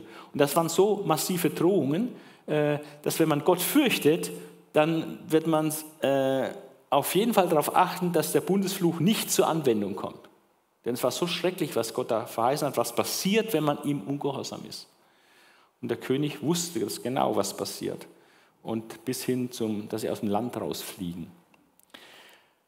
Die Einhaltung des Gesetzes als Maßstab, die Einhaltung des Gesetzes ist dann auch der Maßstab, nach dem jeder König beurteilt wird. Hat er das Gesetz gehalten? Hat er es umgesetzt? Bei Salomo sehen wir, dass er es anfangs umgesetzt hat, aber dann später davon abgewichen ist und schlimme Dinge getan hat. Josia ist ein Positivbeispiel, der wie kein anderer König darauf bedacht war, das Gesetz Gottes wirklich umzusetzen und wieder einzuführen im Land, weil die Leute so weit weg waren vom Gesetz. Und äh, wenn man mal unsere aktuelle politische Situation sieht, muss man sagen, nach dem Krieg waren die Kirchen voll, es war Gottesfurcht im Lande, äh, auch nach der Erfahrung des Zweiten Weltkriegs. Aber dann gab es jetzt eine jahrzehntelange Entwicklung in unserem Lande, wo man eigentlich weggekommen ist von dem, was eben christliche Ethik eigentlich sagt und äh, was eben biblische Fundamente sind. Und das kann auch nicht gut gehen für ein Land. Gottes Furcht erhebt ein Volk äh, und Gottlosigkeit und wenn man Gottes Gebote mit Füßen tritt, das bringt den Niedergang. Das sind einfach geistliche Gesetzmäßigkeiten. Und äh, man kann nur hoffen und beten, äh, dass es auch in Deutschland nochmal zu einer Erweckung kommt, ähm, auch, auch seitens Politiker, dass einfach der äh, Zug umgelenkt wird und man meinetwegen die Abtreibung wieder abschafft. Ja? Oder die, diese ganze Prostitution, was da läuft, Deutschland das Bordell Europas, dass man das sich abkehrt und, und in der andere Richtung wieder geht. Ja. Aber es geht im Moment leider sehr in die falsche Richtung. Eine vierte Botschaft äh, der Königsbücher, der Besitz des Landes hängt am Halten des Gesetzes Mose. Salomo erlebte Frieden und Wohlstand, erste zehn Kapitel, aber dann auch Gericht. Als er dann seinen Frauen diese Götzentempel baute, wurde das Land zerrissen, äh, hat einen furchtbaren Riss reingebracht in das Land. Äh, Zweite Könige zeigt auch, wie das Gericht eben folgt, wenn die Könige gottlos werden und die Gebote Gottes mit Füßen treten. Die Sünde Jerobeams macht den Landverlust des Nordreichs unausweichlich, dieser selbsterwählte Gottesdienst. Die Sünden Manasses machen den Landverlust Judas unausweichlich. Da war dann die Grenze überschritten, das Fass war übergelaufen. Jetzt war das Gericht unvermeidlich. Josias Rückkehr zum Gesetz, so gut es war, konnte das beschlossene Gericht nur noch verzögern. Es konnte nicht aufgehalten werden komplett. Also das ist ein wichtiges geistiges äh, eine Wahrheit, dass der Landbesitz für Israel an den Gehorsam des Gesetzes gebunden ist, wobei Gott ja da lange, lange Geduld hat, lange, lange zuschaut, äh, dass ähm, Gott dann nicht gleich immer da reinhaut, sondern oft es ganz, ganz lange geht. Aber irgendwann, wenn das Gesetz Moses, Gesetz Gottes so mit Füßen getreten wird, dann ist irgendwann mal Schluss und die letzte Phase des Bundesfluches kommt zum Tragen, nämlich dass sie das Land verlieren. Äh, die Rolle der Frauen am Königshof ähm, ist auch markant, dass überhaupt Frauen äh, stärker erwähnt werden. Ist also nicht unbedingt üblich so in, in antiker Literatur, dass Frauen eine große Rolle spielen äh, in der Darstellung. Ähm, aber in den Königsbüchern sind schon Frauen, die gewichtige Rollen innehaben und zum Guten wie zum Bösen. Und ähm, wir haben vor allem fünf Frauen, beziehungsweise bei Salomos waren es ja sowieso ganz viele, ähm, aber diese fünf Bereiche, wo, wo, Frauen eine wichtige Rolle am Königshof gespielt haben.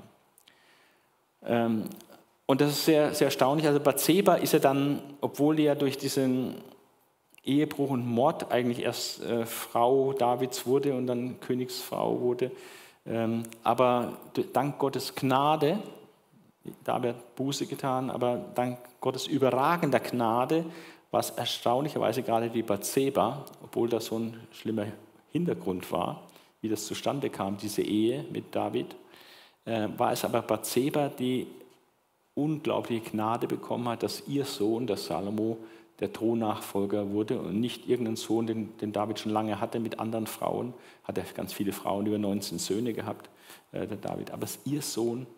Ja, äh, die ist dann Mutter von David geworden, sogar Mutter im Stammbaum Jesu. Ja, und äh, sie hat auch darauf gedrungen, dass David sein Versprechen einhält, dass Salomo auch König wird. Er war der Liebling Gottes, Jedida wieder genannt. Also die hat da eine führende Position, aber sie beeinflusst dann auch den König David am Ende seines Lebens in eine gute Richtung, indem er seine Zusage, die er ihr gemacht hat, äh, einhält und tatsächlich dafür sorgt, dass Salomo dann auch König wird. Und er war ja auch ein guter König in weiten Teilen, hat den Tempel gebaut und äh, großer Weisheit regiert. Wir haben von Salomo auch Bücher im, im Alten Testament, auch wenn dann doch ein Schatten über sein Leben liegt, weil er am Ende seines Lebens dann doch diesen heidnischen Frauen nachgegeben hat. Und das ist dann schon das Nächste, diese Frauen Salomos, diese heidnischen Frauen, die, die eben aus anderen religiösen Hintergrund kamen, nicht gläubig waren, äh, die haben dann doch sein Herz geneigt und er hat ihnen ihr Quengeln dann nachgegeben. Am Ende seines Lebens hat er nicht mehr die Kraft gehabt, Nein zu sagen. Und dann hat er dann doch nachgegeben, hat an ihn halt auch entgegengekommen, hat an ihn auch Götzentempel hingestellt. Was auch wieder zeigt, es ist einfach überhaupt nicht gut, eine ungläubige Frau zu heiraten, weil das ist nicht in Gottes Wille. Äh, man soll nicht am selben Joch ziehen mit den Ungläubigen und eine Ehegemeinschaft. Also wenn es ein Joch gibt, dann ist eine Ehe eine Jochgemeinschaft, wo man zusammen in der Spur ist. Wenn dann ungleiches Joch ist, der eine geht in die Richtung, weil er Jesus nachfolgt, der andere geht in die andere Richtung, weil er nicht an Jesus glaubt, das ist nicht gut, nicht von Gott gewollt. So kannst du keine wirklich starke christliche Familie bauen. Ja, also es ist wichtig, gläubige Frauen zu nehmen. Und Salomo hat ein großes Versagen gehabt, hat so viele Frauen genommen, viele heidnische Frauen. Und das hat eine sehr negative Auswirkung gehabt. Nicht nur für ihn, sondern für das ganze Volk. Isabel, auch so eine Ausländerin, auch gottlos und ungläubig, war so eine politische Ehe, mit, die kam eigentlich aus Syrien. Und Ahab, der König von Israel, vom Nordreich, hat dann die geheiratet, äh, warum auch immer. Und äh, die hat einen ganzen Baalskult dann mitgebracht, hat in die Ehe dann praktisch die 450 Baalspriester mit reingebracht und so und dafür gesorgt durch ihr Wirken, dass ähm, Ahab auch weiter verdorben wurde und schreckliche Dinge tat, hat ihn da sehr negativ beeinflusst. Sie hat den Mord an Naboth organisiert und so, ganz schreckliche Frau.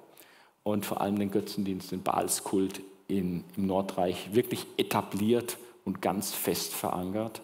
Also eine sehr erfolgreiche äh, Königin äh, aus ihrer Perspektive. Sie hat ihren heidnischen Kult nach Israel verpflanzt und dort ganz wichtig gemacht, aber aus Gottes Augen eine absolute Katastrophe. Äh, der Ahab hätte diese Frau nie heiraten dürfen. Aber sie nimmt dann auch ein schlimmes Ende, weil sie einfach gottlos war. Äh, Atalia ist dann aus dem Hause Ahabs und wird dann mit dem Südreichkönig verheiratet. Und nach dessen Tod ähm, hat sie dann nicht einfach den, dessen ältesten Sohn äh, König werden lassen, sondern hat die Gunst der Stunde genutzt und selber die Macht ergriffen und hat alle Nachkommen ihres Mannes getötet äh, und sich selber auf den Thron gesetzt. Und nur durch Gottes wunderbares Eingreifen ist ihr einer von den Nachkommen ihres Mannes äh, praktisch durch die Lappen gegangen, der dann heimlich im Tempel großgezogen wurde und als er dann acht Jahre wurde, ist er zum König gemacht worden. Und dann hat sie ihre verdiente Strafe auch gekriegt, ist dann auch getötet worden. Also eine ganz schreckliche Frau. Und die hat auch den Baalskult äh, protegiert. Äh, sie ja aus dem Hintergrund vom Nordreich mit dem Baalskult aus der Familie von Ahab und äh, hat das Südreich verdorben, kann man sagen. Also verführt und äh, hier diesen Baalskult etabliert. Und dann gibt es noch eine Frau, äh, die, die positiv ist, die Hulda, das ist eine Prophetin. Also auch das Prophetenamt gab es manchmal bei Frauen. Hulda ist eine Prophetin, wie Deborah als Richterin in Erscheinung tritt. Also gibt es auch Frauen, die hier äh, enorme geistliche Verantwortung tragen. Und äh, erstaunlicherweise, Jeremia wirkte ja auch zu jener Zeit. Entweder war er da noch zu jung und dass der König nicht auf ihn zukam. Aber Josia, dieser Erweckungskönig, er hat sich mit der Hulda besprochen, wie er das, was er jetzt vom Wort Gottes erkannt hat, äh, auch umsetzen soll. Und da war sie Beraterin des Königs zum Guten äh, und hat praktisch in der Erweckung da auch eine gewisse Rolle gespielt, in der großen Erweckung, die es unter Josia gab. Also wie jeder Mensch können natürlich auch Frauen zum Bösen und zum Guten wirken. Und wichtig ist, dass wir als Männer und als Frauen natürlich unser Leben so leben, dass wir aus Gottes Sicht äh, zum Guten wirken. Ein letzter Punkt, dann sind wir jetzt gleich am Ende. Äh, die Frage nach Datierung und Verfasserschaft dieses Buches. Es gibt historisch-griechische Hypothesen, zum Teil sind die schon wieder verschwunden. Äh, Im 19. Jahrhundert hat man gemeint, dass die fünf Bücher Mose aus Quellen zusammengestellt worden wären, wurden dann verschiedene Quellen identifiziert. Irgendwann hat man gemeint, dass die Quellen würden sich bis aufs Josua-Buch ausdehnen oder sogar bis aufs Samuel-Bücher oder eben sogar bis auf die Königsbücher einschließlich. Das wäre dann das sogenannte Enea-Teuch, also die ersten neun, Enea, neun, Enea ersten neun Bücher der Bibel wären ein, aus diesen vier Quellen, Javis, Elohist, Priesterschrift und äh, Deuteronomist äh, zusammengestellt. Aber diese Theorie ist äh, längst beerdigt worden, hat auch nicht so viele Anhänger gehabt. Anhänger gehabt. Das war, dass es bis Zweite König sich aussehen. Aber es war immer eine Idee, dass es also quellenmäßig auf verschiedene Quellen zurückzuführen seien, auch die Königsbücher, die dann sich auch in 1. Mose und anderen Büchern schon zeigen würden und so. Äh, was heute gängig ist in der historisch-griechischen theologischen Landschaft, ist, dass man sagt, es ist, gibt ein deuteronomistisches Geschichtswerk. Also ein Geschichtswerk, was ein ganz großes, neben den fünf Büchern Mose, dem Pentateuch, gibt es noch ein deuteronomistisches Geschichtswerk, eine große Geschichtserzählung, die von Josa bis zweiter Könige oder vielleicht sogar von fünfter Mose bis zweiter Könige reicht. Und da gibt es aber auch sehr viele Untertheorien, das Dreischichtenmodell, Modell, wo man von drei Hauptautoren ausgeht. Den Historiker, den Deuteronomisten, der Historiker ist, der mehr das Geschichtliche beisteuert, dann einer, der das Prophetische beisteuert, Deuteronomist B, P für Prophet und Deuteronomist N, Nomist, der mehr das Gesetzliche dazu beisteuert beisteuert. Das ist die sogenannte Göttinger Schule, äh, Sment und andere, die da eine Rolle spielen, diese Theorien zu entwickeln, zu entfalten und einzuführen. Dreischichtmodell. Es gibt aber auch andere Modelle, das Blockmodell, äh, das, das deuteronomistische Geschichtswerk. Der erste Block geht nur von David bis Jos, Josia. Der zweite Block ist sehr kurz. Alles, was nach Josia ist, aus einer anderen Zeit, aus einer anderen Perspektive geschrieben. Eine dritte Vorstellung ist, die heute gängig ist, dass, wie die Westermann vorgeschlagen hat, dass die einzelnen Bücher ursprünglich doch auf jeden Fall selbstständig existiert haben und erst exilisch, nachexilisch einfach bearbeitet wurden und eine Gesamtdeutung unterzogen worden sind. Aber es sind alles so viele Theorien, wo man dann irgendwelche Rekonstruktionen macht, ähm, die der Fantasie manchmal auch entspringen oder hat man Einzelbeobachtungen gemacht, entwickelt man eine Theorie raus, aber es ist alles extrem umstritten, man hat nichts wirklich Greifbares. Ähm, der bibeltreue Ansatz äh, geht davon aus, dass es nie einen Eneateuch gab, äh, dass die Bücher von 1. Mose bis äh, zwei, Zweiter Könige irgendwie ein Gesamtwerk waren. Diese Quellenscheidung ist überhaupt nicht verifizierbar. Es gibt auch kein deuteronomistisches Geschichtswerk. Äh, diese Theorie hat einige falsche bibelkritische Voraussetzungen und auch, auch keinen Konsens im, Einzelnen. Also wenn man die Leute sagt, die jetzt dieses Werk befürworten, wenn man genauer hinschaut, dann sagt an vielen, vielen Stellen jeder was anderes. Ja, aber es gibt bibelkritische Voraussetzungen, dass dann manches historisch nicht stimmt. Das hat er dann gar nicht gesagt. Das wurde ihm nur in den Mund gelegt von dem Autoren. Dann die ganze geschichtliche Rahmen wäre reine Konstruktion. Ich habe äh, einige kritische Anmerkungen zu diesem deuteronomistischen Geschichtswerk beim, beim Vortrag über den ersten Königebuch gemacht. Von daher brauche ich das jetzt nicht weiter wiederholen. Ein wichtiger Ansatz, also man geht nicht in diese Richtung Enea durch, man geht nicht in Richtung deuteronomistisches Geschichtswerk, äh, sondern man nimmt mal die Quellenangaben ernst. Das sind Quellenangaben, wo Material dahergenommen ist ja, äh, das Buch der Könige Israels zum Beispiel, es sind auch einige andere Quellen hier angegeben, die man hier nachlesen kann. Also das ist ernst zu nehmen, gibt uns aber auch nicht viel Aufschluss jetzt über den Verfasser und die Abfassungszeit. Ähm, aber andere, diese Gedanken helfen etwas weiter. Ich denke, ganz wichtig zu sehen ist, wenn man über Verfasserschaft und auch Abfassungszeit nachdenkt bei den Königsbüchern, ähm, zu sehen, dass erstes und zweites Königsbuch, dieses Gesamtwerk, ein kunstvolles Gesamtwerk ist. Und ein kunstvolles Gesamtwerk hat immer die Handschrift von einem Autor, der eine Fähigkeit hat, ein solches Produkt herzustellen. Ja. Also ein kunstvolles Gesamtwerk ist immer ein starkes Argument, dass ein Autor sich da Gedanken gemacht hat, den Stoff, das Material so in dieser Ordnung, in dieser kunstvollen Ordnung zusammenzustellen. Das heißt, dieses Buch ist nicht in einem langen Entwicklungsprozess entstanden, wo immer wieder was dazu kam oder umgearbeitet worden ist und irgendwann ist das Endprodukt da, sondern ähm, ein, es ist ein in sich geschlossenes Werk, was aus einem Guss ist, mit einer großen Idee und Konstruktion dargelegt wird. Äh, vom Zeitpunkt her, das letzte dort notierte Ereignis ist diese Begnadigung Joachims. Die war so um 560 vor Christus.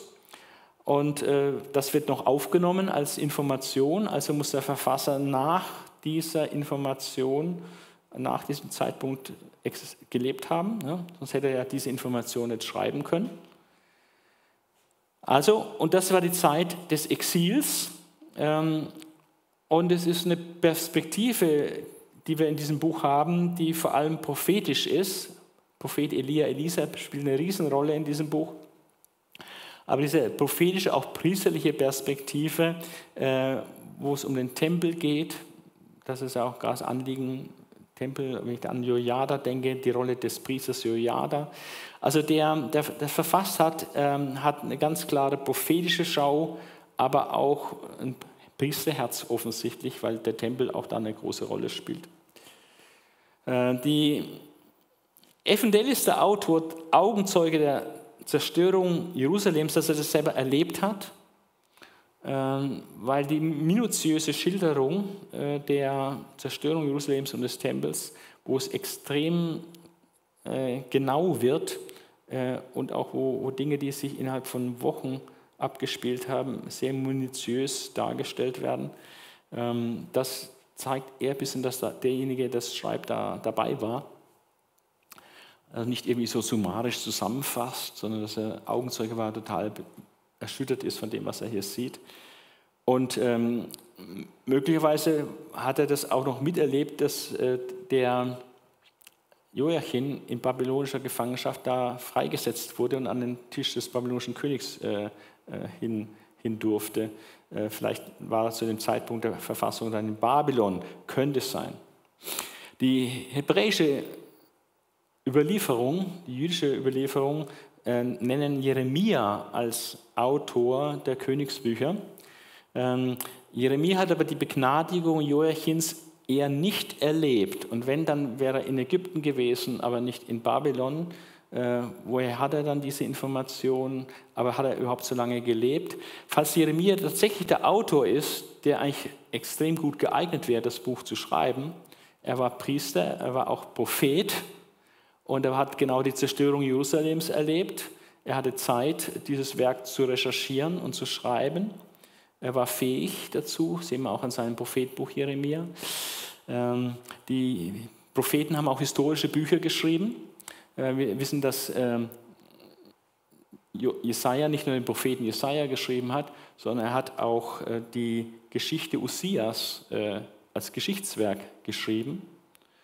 Ähm, also das wäre schon eine interessante Idee, denke ich, dass Jeremia der Autor ist. Wenn er der Autor ist, dann könnte es aber sein, dass diese Schlussnotiz, die ja mit zeitlichem Abstand zur Zerstörung Jerusalems ist, wo eigentlich am Schluss noch die Begnadigung Joachims noch so anhängt, dass es vielleicht dann nicht von Jeremia ist, sondern späterer Nachtrag, wie wir ja auch im Jeremia-Buch haben, dass es dann heißt am Ende von Kapitel 51, hier enden die Worte Jeremias. Und dann kommt noch ein geschichtlicher Nachtrag, der offensichtlich nicht von Jeremia ist, wo auch viele Informationen ist, die sich auch in Zweiter Könige noch findet. Auf jeden Fall das Fehlen von Chores Edikt, dass das nicht erwähnt wird, dieses, dieser Rückkehrerlass äh, für das Volk Israel aus der babylonischen Gefangenschaft und auch das Fehlen, dass die Rückkehr unter Zerubabel 538 vor Christus, dass diese Dinge erwähnt werden. Ja, auch der Wiederaufbau des Tempels, das wäre ja wirklich äh, ein Meilenstein, ne? der wird aber auch nicht erwähnt. Aber da war halt 516 erst vor Christus. Das deutet eher darauf hin, dass das Werk Zweiter Könige abgefasst ist, bevor diese Ereignisse stattgefunden haben. Also Terminus ad quem, also der Zeitpunkt, bis zu dem hin das Buch dann schon da war. Also das Buch war wahrscheinlich äh, eigentlich mit ziemlicher Sicherheit, muss man sagen, ähm, vor, bevor der Chores diesen Erlass gegeben hat, dass das Volk zurückkehren darf und bevor Zerubabel dann auch zurückgekehrt ist mit den Israeliten und bevor der Tempel dann gebaut und eingeweiht wurde.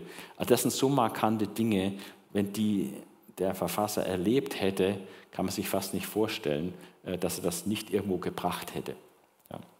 Also so um 560 vor Christus aus Exil heraus wird praktisch die Monarchie, die ganze Geschichte Israels von Salomo praktisch, oder, ja, König David, also das Ende vom König David, bis praktisch zur Zerstörung Jerusalems, des Tempels, Begnadigung Joachims. Äh, diese Schau sind mehrere Jahrhunderte, äh, über 400 Jahre, äh, die hier praktisch geistlich dokumentiert und gedeutet werden. Ja, das ist die die Zeit. Ähm, und da ist der Autor zu suchen. Ja, das Buch Könige ist, ist außerordentlich lehrreich. Ich kann es nur zur Lektüre empfehlen. Äh, und man sieht, wie unterschiedlich die, die Könige sind. Aber es hat einfach enorme Auswirkungen, ob sie nach dem Gesetz Gottes leben. Dann bedeutet es wirklich Segen für ein Land. Oder ob sie eben ihre eigenen Wege gehen, gottlose Wege gehen. Dann hat es auch enorme negative Konsequenzen für ein Land.